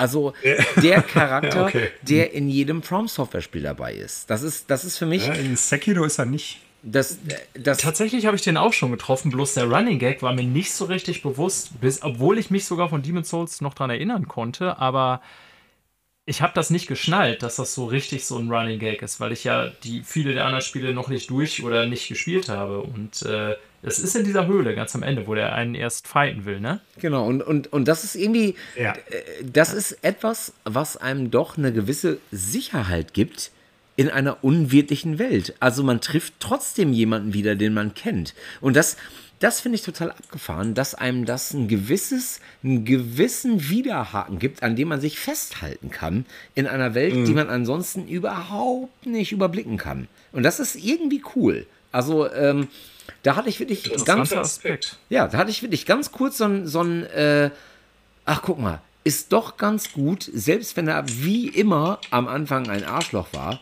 äh, äh, mitkriegt, dass da jemand ist, den man schon mal getroffen hat. So. Ähm, Witzig. Habe ich nie so drüber nachgedacht, über den Aspekt. Das, das, das Hast du denn schon das Moonlight Great Sword gefunden in Elden Ring? Oder? Äh, nee, habe ich noch nicht. Das ist ja auch so ein Ding, was überall immer drin ist. Genau. In, äh, Soulsborne Games. Nee, aber was, was mir jetzt zum Beispiel jetzt gerade heute Mittag passiert ist, ich bin äh, in einer Höhle gewesen und auf einmal sind diese Arschlochfrösche aus Dark Souls wieder aufgetaucht, äh, die Tod ja, versprühen. Und die Basilisken. Oh, ey.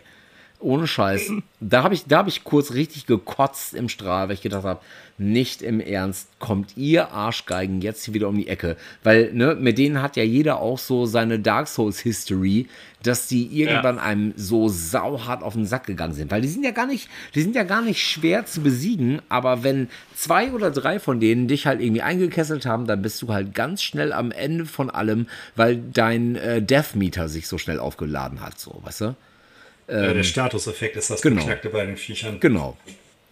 Es genau. ist zum Kotzen, da hast du definitiv recht. Äh, ich weiß nicht, ob du da schon warst, Ingo, aber da du äh, ja auch Bloodborne gespielt haben dürftest, ja. es ist quasi so ein ähnliches Ding auch wieder drin wie Madness.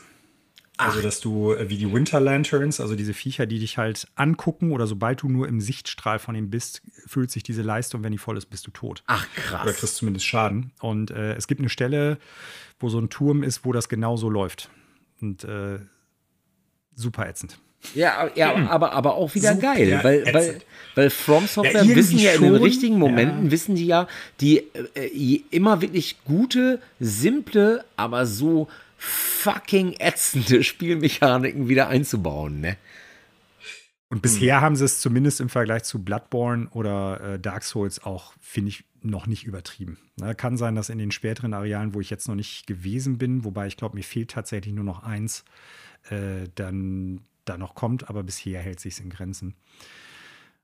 Ja, also das kann ich wohl nachvollziehen, so diese, diesen Wiedererkennungswert. Sag mal, Ingo, vielleicht ist dir das auch bewusst. Ähm, es gibt ja so ein bisschen diese, diese Narrative zu den From Software Games, dass die immer im Spiel, was die gerade rausgebracht haben, so einen Teaser fürs nächste Spiel drin haben.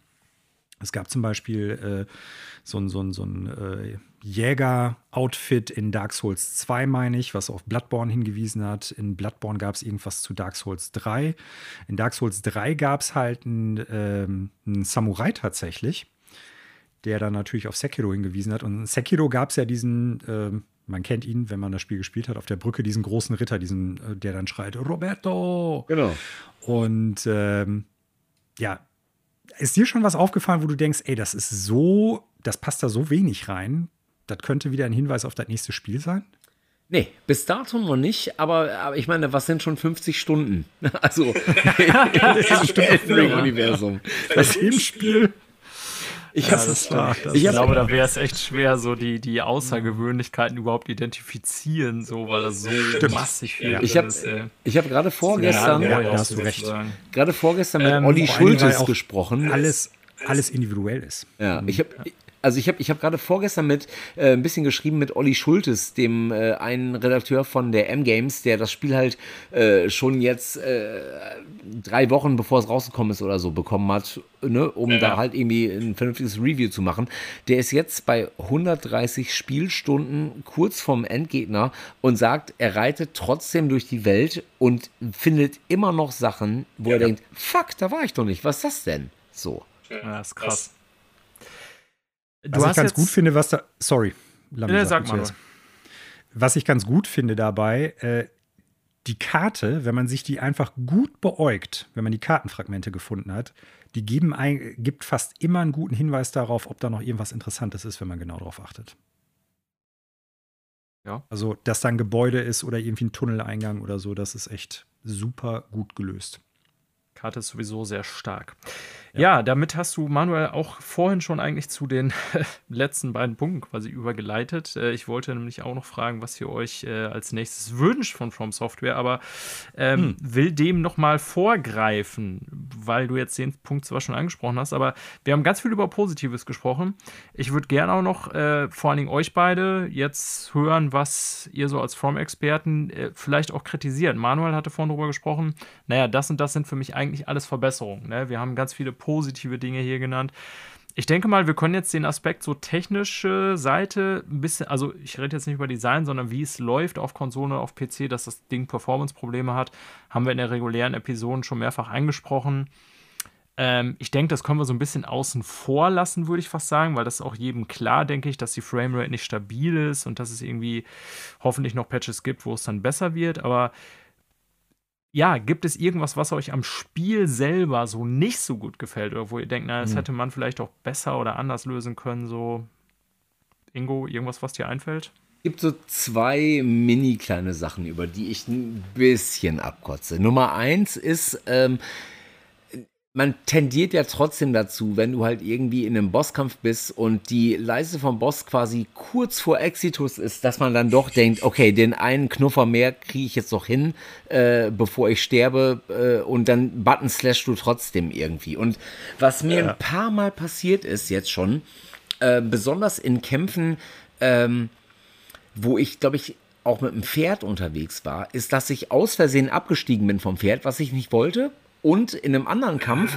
ähm, dass ich so Button geslasht habe, aber jetzt nicht wild, sondern einfach wirklich nur mehrmals drauf, dass ich statt äh, äh, zu schlagen eine Geste gemacht habe.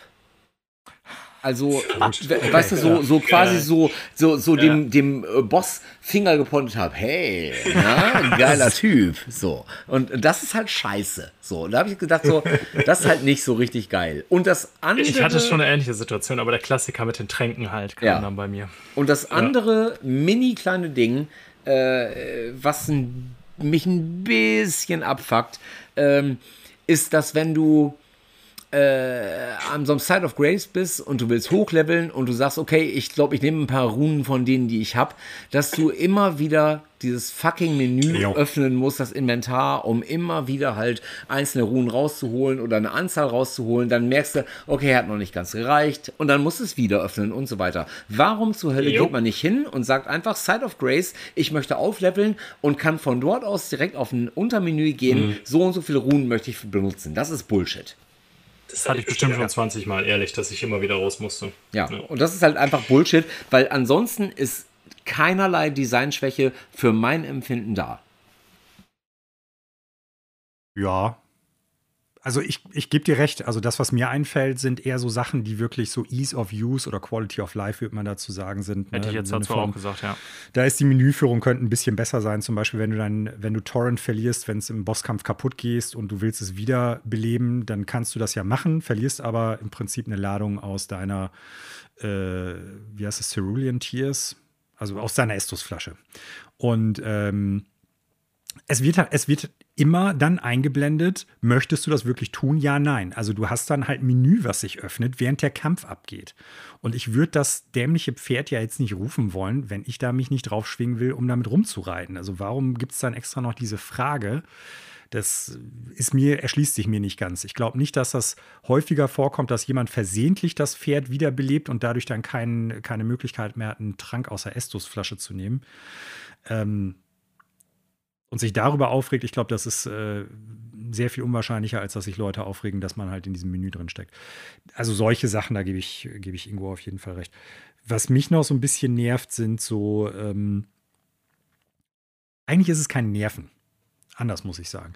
Äh, was ich schade finde, ist so, die haben bei zum Beispiel den Schmiedesteinen, die man findet. Da steht ja jetzt nicht mehr irgendwie ähm, Titanite Shard, Titanite Slab und sondern die Nummer dran. So, da steht ja. eine Nummer halt da dran. So, und auf der einen Seite macht es natürlich deutlicher, das ist quasi die nächste Stufe, die du brauchst. So, und dann brauchst du davon zwei, dann brauchst du vier, dann brauchst du sechs. Und das ist alles auch ganz, ganz übersichtlich, glaube ich, für Neueinsteiger oder sowas. Aber auf der einen Seite nimmt das für mich so ein bisschen was aus der Welt raus. Ne? Also ich würde ja jetzt nicht hingehen und wenn ich auf dem äh, Markt in Büren, was weiß ich, einen kleinen und einen großen Blumenkohl kaufen möchte, dann gehe ich ja nicht hin und sage, ich hätte ganz, ganz gerne einen Blumenkohl 1 und einen Blumenkohl 2 oder sowas. Also das, weiß ich nicht, passt so in die Welt nicht rein. Und auf der anderen Seite ist das so, ein, so eine Sache, wo ich dann denke, irgendwann verliere ich manchmal auch den Überblick darüber. Weißt du, du willst eine Waffe leveln und dir fehlen jetzt noch äh, zwei Schmiedesteine sieben, sage ich jetzt mal so. Und dann ja. sammelst du irgendwie Schmiedesteine 6 und Schmiedesteine 5 und Schmiedesteine 8 und ich komme dann irgendwann gar nicht mehr mit, ja, welche waren es jetzt? Brauchte ich jetzt die 6er oder die 8er oder die 7er? Und dann gehst du ins Menü, guckst nach, alles klar, von den 7ern habe ich nur eins. Aber ich meine, ich brauchte die 8er. Dann springst du halt zum, zum Roundtable Hold, willst da deine Waffe aufleveln und siehst, nee, ich brauchte doch die 7er. Und ich persönlich fand das halt bei den, bei den anderen Bezeichnungen, ist mir das im Kopf besser hängen geblieben als mit diesen Zahlen. Ja, das sind aber wirklich das sind Merkeleien auf ganz hohem Niveau irgendwie daran zu kritisieren. Das unterstreicht einfach, wie gut dieses Spiel ist. Und ja. was ich noch habe, letzter Punkt, Daniel, das ist aber so, so, so ein, quasi so ein Pet Peeve, das ich mit äh, George R. R. Martin habe. Der Typ, der bedient sich ganz gerne so bei Begrifflichkeiten aus dem Herrn der Ringe und zwar sehr schamlos. Ne? Und das sind so Sachen, wo ich dann denke, ey, muss es das sein? Also wird das Spiel dadurch wirklich besser oder ist es jetzt äh, irgendwie seine Verneigung vor, vor dem anderen? Ich weiß auch nicht, ob die Begriffe tatsächlich alle von ihm kommen, aber was soll der sonst an dem Spiel gemacht haben? Weil es ist ja, alles sonst Schreibe From Software. Du. Genau. Ne? Ja, ja. Aber wenn ich dann sowas habe wie einer der Bösewichte oder der Gegner heißt Morgott, das, äh, dann gibt es halt Lion Dell statt Riven Dell, dann gibt es halt Das Smart, ist meines Wissens nach, was er gemacht hat. Die Legacy Dungeons Bosse und sowas hat er alles benannt und so. Also ich glaube, der Punkt ist zu Recht von dir an ihn gerichtet gerichtet. Ja, also kann ich verstehen, stört mich jetzt nicht. Ich habe auch nur zwei Minipunkte, dann ist das schnell abgehakt, dass man nicht pausieren kann, macht mich ein bisschen irre. Äh, und dass ich. Kannst du? Und, ja, ich weiß über einen Umweg und so, aber dass ich nicht direkt das so irgendwie drücken kann. Ähm, aber ja, der zweite Punkt ist, den ich auch null verstehe, aber auch das so ein Quality of Use oder Live-Ding, wie ihr immer das so nennen wollt. Ähm, wenn ich bei einem Händler bin, eine Ausrüstung kaufen will und das nicht vergleichen kann jo, mit meinem so. aktuell getragenen, ja. ich verstehe das nicht. Das hat jedes From-Game, was mm. ich gespielt habe, mm. äh, aber Elden Ring nicht. Ja, ähm, also, du kannst ja. nicht mal sehen, ob du das Teil schon hast. Also bei, bei Ausrüstung kannst du nicht sehen, wie viel du, ob du das in deinem Inventar hast, ja oder nein. Bei okay. Items, bei Crafting-Items oder so hast da du das schon. immer. Numbers ja. held, Numbers stored.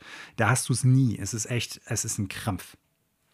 Ja, das stimmt. Aber also wie ihr schon sagt, man jammert auf hohem Niveau, glaube ich, wenn man das und äh, ich habe ja auch immer, wir haben immer auch im Podcast hier gesagt, Manuel, für uns ist, äh, ich weiß jetzt nicht, ob man über ein perfektes Spiel reden muss oder sagen wir 10 von 10 oder was auch immer, aber 10 von 10 Spiel, selbst wenn ich das jetzt geben würde für Elden Ring, was ich jetzt noch gar nicht weiß bei meiner Spielzeit, mhm. ähm, muss für mich nicht perfekt sein. Ne? Also auch Nein, ein Spiel, also so. nicht, Entschuldigung, nicht fehlerlos sein, so sage ich es. Ne? Also ich finde, manche Spiele sind halt so bahnbrechend in dem, was sie sind, dass die auch trotzdem kleine Fehler haben dürfen. Ne? Das ist ja bei Musikalben oder so genauso, wie wir das alle kennen. Es gibt Alben, die sind für uns 10 von 10, wo vielleicht trotzdem irgendeine Kleinigkeit drauf ist, die einen stört oder irgendein Song, der nicht so geil ist wie die anderen oder wie auch immer.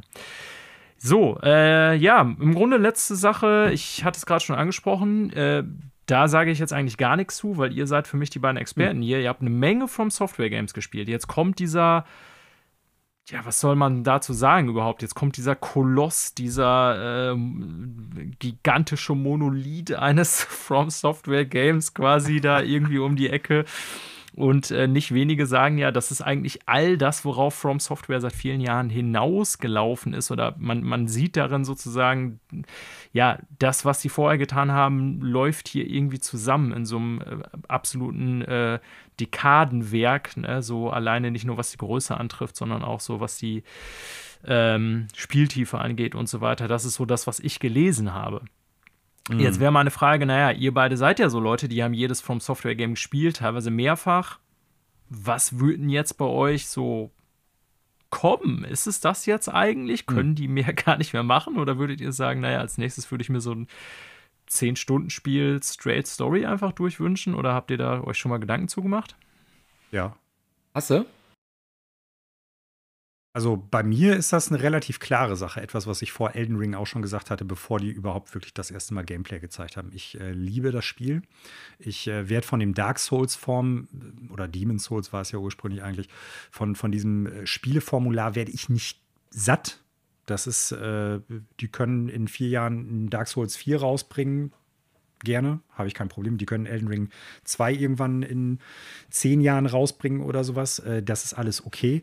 Aber was ich mir eigentlich gewünscht hätte, noch mehr jetzt für Elden Ring und hoffentlich machen sie es beim nächsten Spiel, dass die ihre, ihren Design-Ethos nehmen für die Spiele mit der, also wirklich ultra starken audiovisuellen Präsentation, dem ganz straffen äh, Gameplay und dem ganz straffen ähm, ja, ich sag mal, so, so strafenden Kampfsystemen, die die halt in den Spielen in den letzten Jahren immer hatten, aber was Neues damit machen. Ne? Also es nicht einfach ein, es gibt ja das Gerücht, dass die an einem neuen Armored Core arbeiten, nicht einfach ein Dark Souls im, in Mechs oder in so einem Science-Fiction-Universum. Ich fand, was die mit Sekiro gemacht haben, super, super gut weil klar, das wird immer so mit da einveror äh, einverortet. Das gehört halt auch dazu. Ich finde, das ist ein grundsätzlich anderes Spiel als Dark Souls und Bloodborne und Demon's Souls oder jetzt auch Elden Ring. Ja. Und äh, von mir aus gerne wieder so von der Struktur her ein mehr oder weniger Action-Adventure mit einer kohärenten Welt, die irgendwie zusammenhängt, mit einem abstrafenden Kampfsystem, mit coolem äh, Level- und Boss-Design und Gegner-Design und sowas mit cooler Mucke, aber gerne durchaus mal was anderes. Ne? Also es muss nicht wieder nur die gleichen äh, RPG-Stats sein, die man da levelt und äh, die gleiche zerstörte Welt oder sowas. Das, die, die können aus ihrer Komfortzone gerne mal ein bisschen raus, was so ja. die Gameplay-Struktur betrifft. Und sich davon okay. Noch mehr lösen als bei Sekiro, das fände ich sehr cool. Das, das würde mich sehr mehr freuen, sehr viel mehr freuen als jetzt einfach ein Dark Souls 4. Ja. Ingo? Also, ich bin auch einer von denen, die sagen, more of the same ist völlig in Ordnung. Also, ne, ich, äh, das ist wirklich. Ich erinnere mich an eine Aussage von dir, dass du mir mal geschrieben hast, die könnten wegen dir ein Spiel pro Jahr rausbringen und du wärst super happy ja. als Gamer.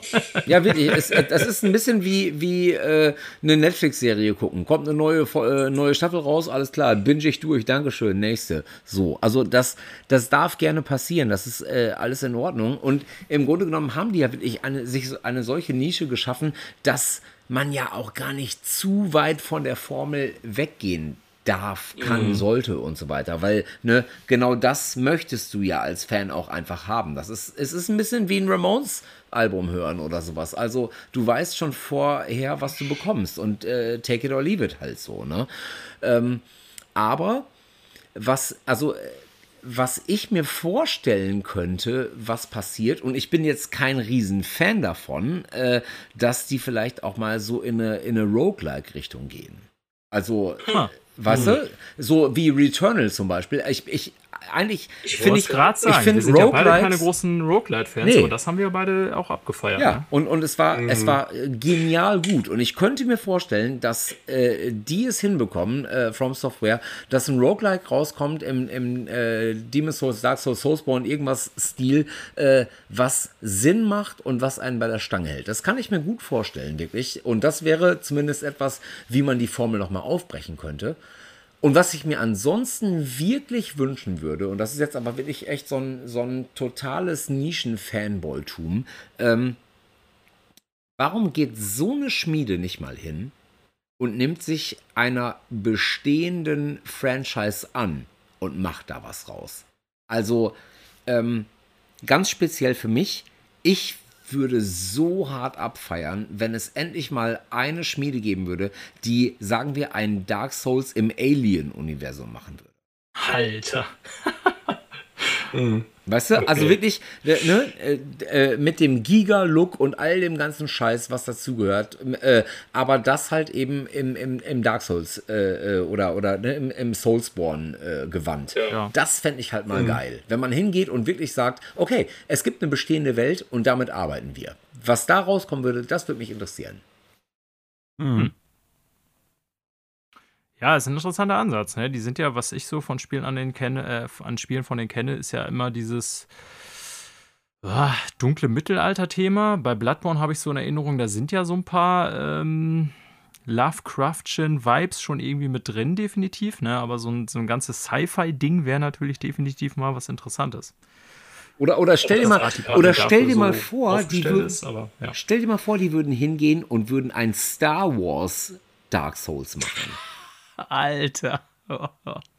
ich muss, also ich, ich kann den Ansatz echt gut nachvollziehen. Ne? Also, was würden die aus einer bestehenden Marke rausholen, weil die dem Ganzen ja ihren eigenen Anstrich geben würden? Ne? Also, egal ob Star Wars jetzt oder Aliens, das, äh, man wird halt erkennen, dass es von denen kommt. Die würden nicht einfach nur die gleichen Designs äh, wiederverwenden, die man aus, was weiß ich, den Filmen oder so kennt.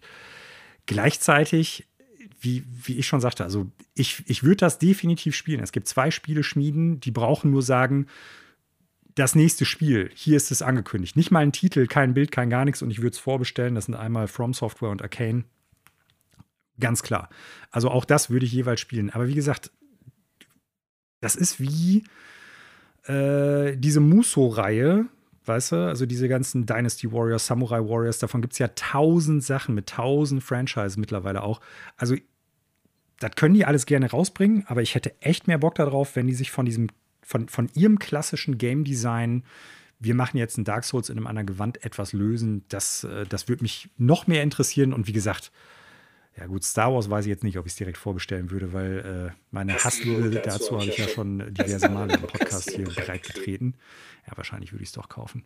Aber ja, ähm, ja die, die, würden auf jeden Fall was echt Abgefahrenes aus sowas rausholen. Mein, mein Traum wäre dann, wenn ich da dran äh, anknüpfen darf, Ingo, Metroid.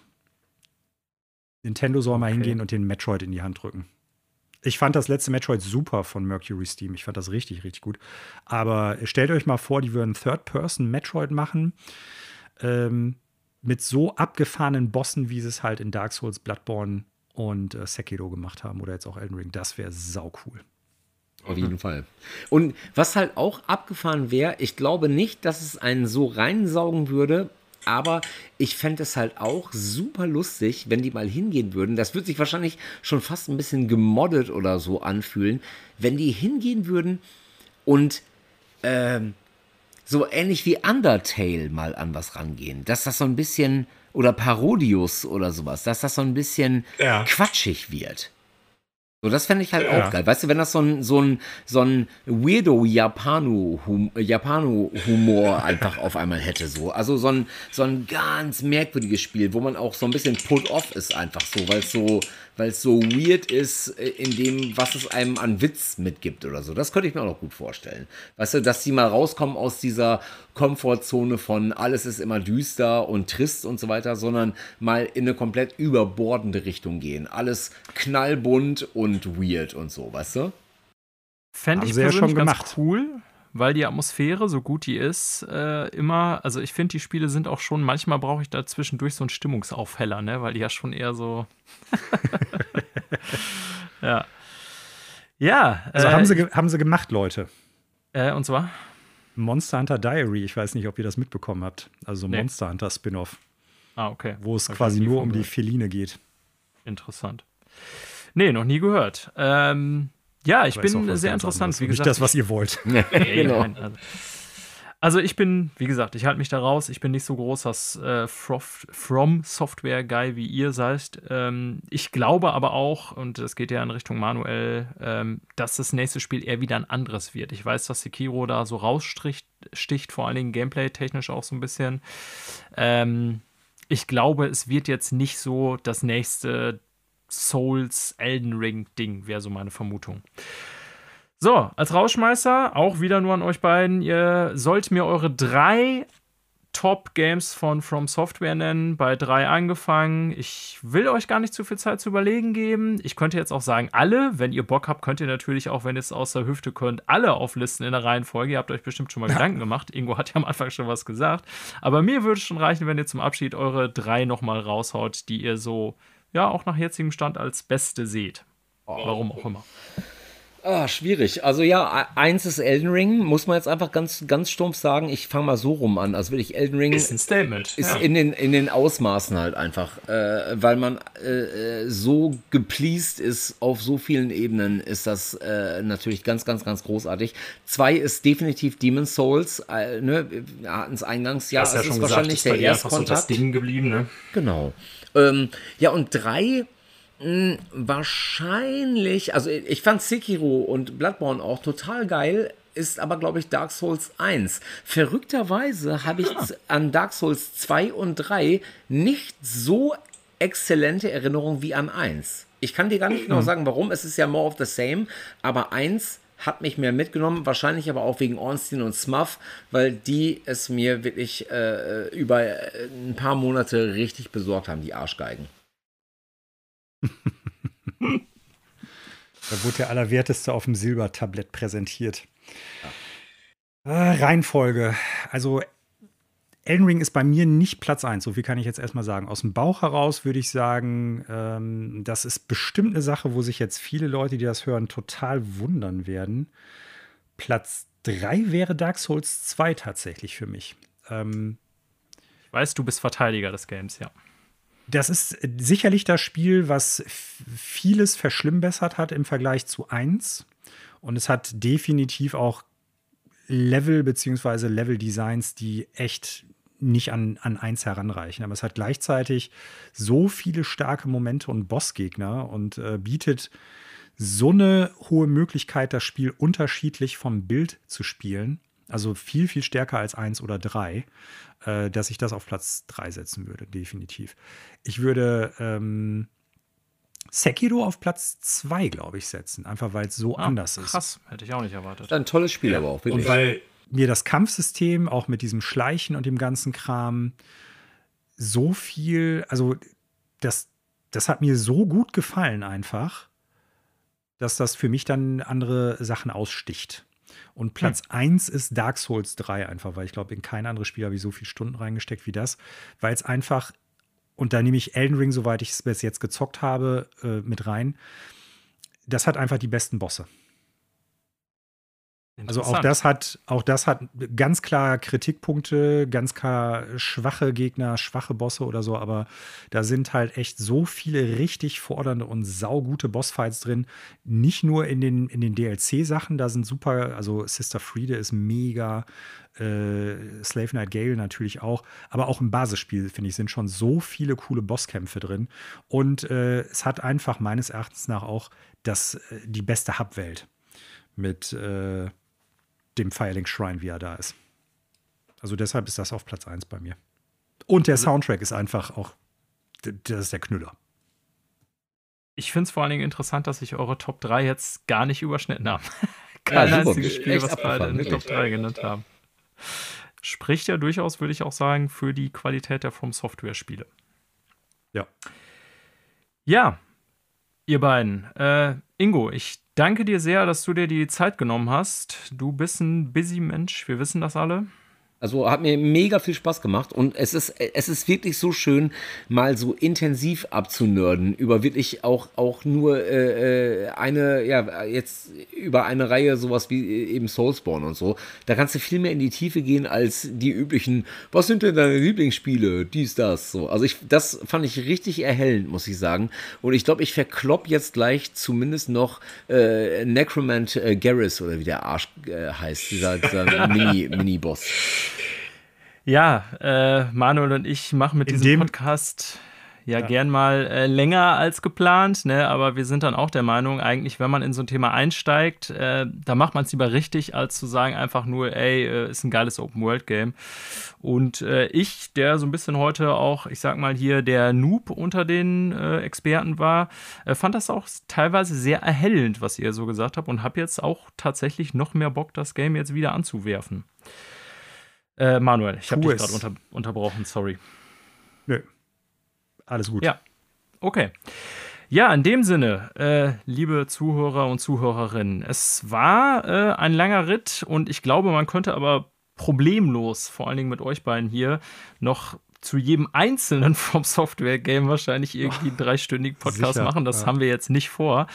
Ähm, aber ich äh, bin Stand jetzt erstmal sehr zufrieden mit dem, was ich hier von euch beiden vor allen Dingen gehört habe. Hoffe, ihr zu Hause seid das auch. Wenn ihr Fragen habt, Rückmeldungen, wie auch immer, äh, stellt die gerne. Ihr müsst jetzt Ingo nicht auf seinen Kanälen belästigen. Könnt ihr natürlich auch, aber ihr könnt uns auch gerne einfach über die üblichen Social Media Kanäle Rückmeldungen geben. Ähm, ja. Lampenvögel schon wieder im Internet. So ist es unter den diversen Fünft-Accounts und so.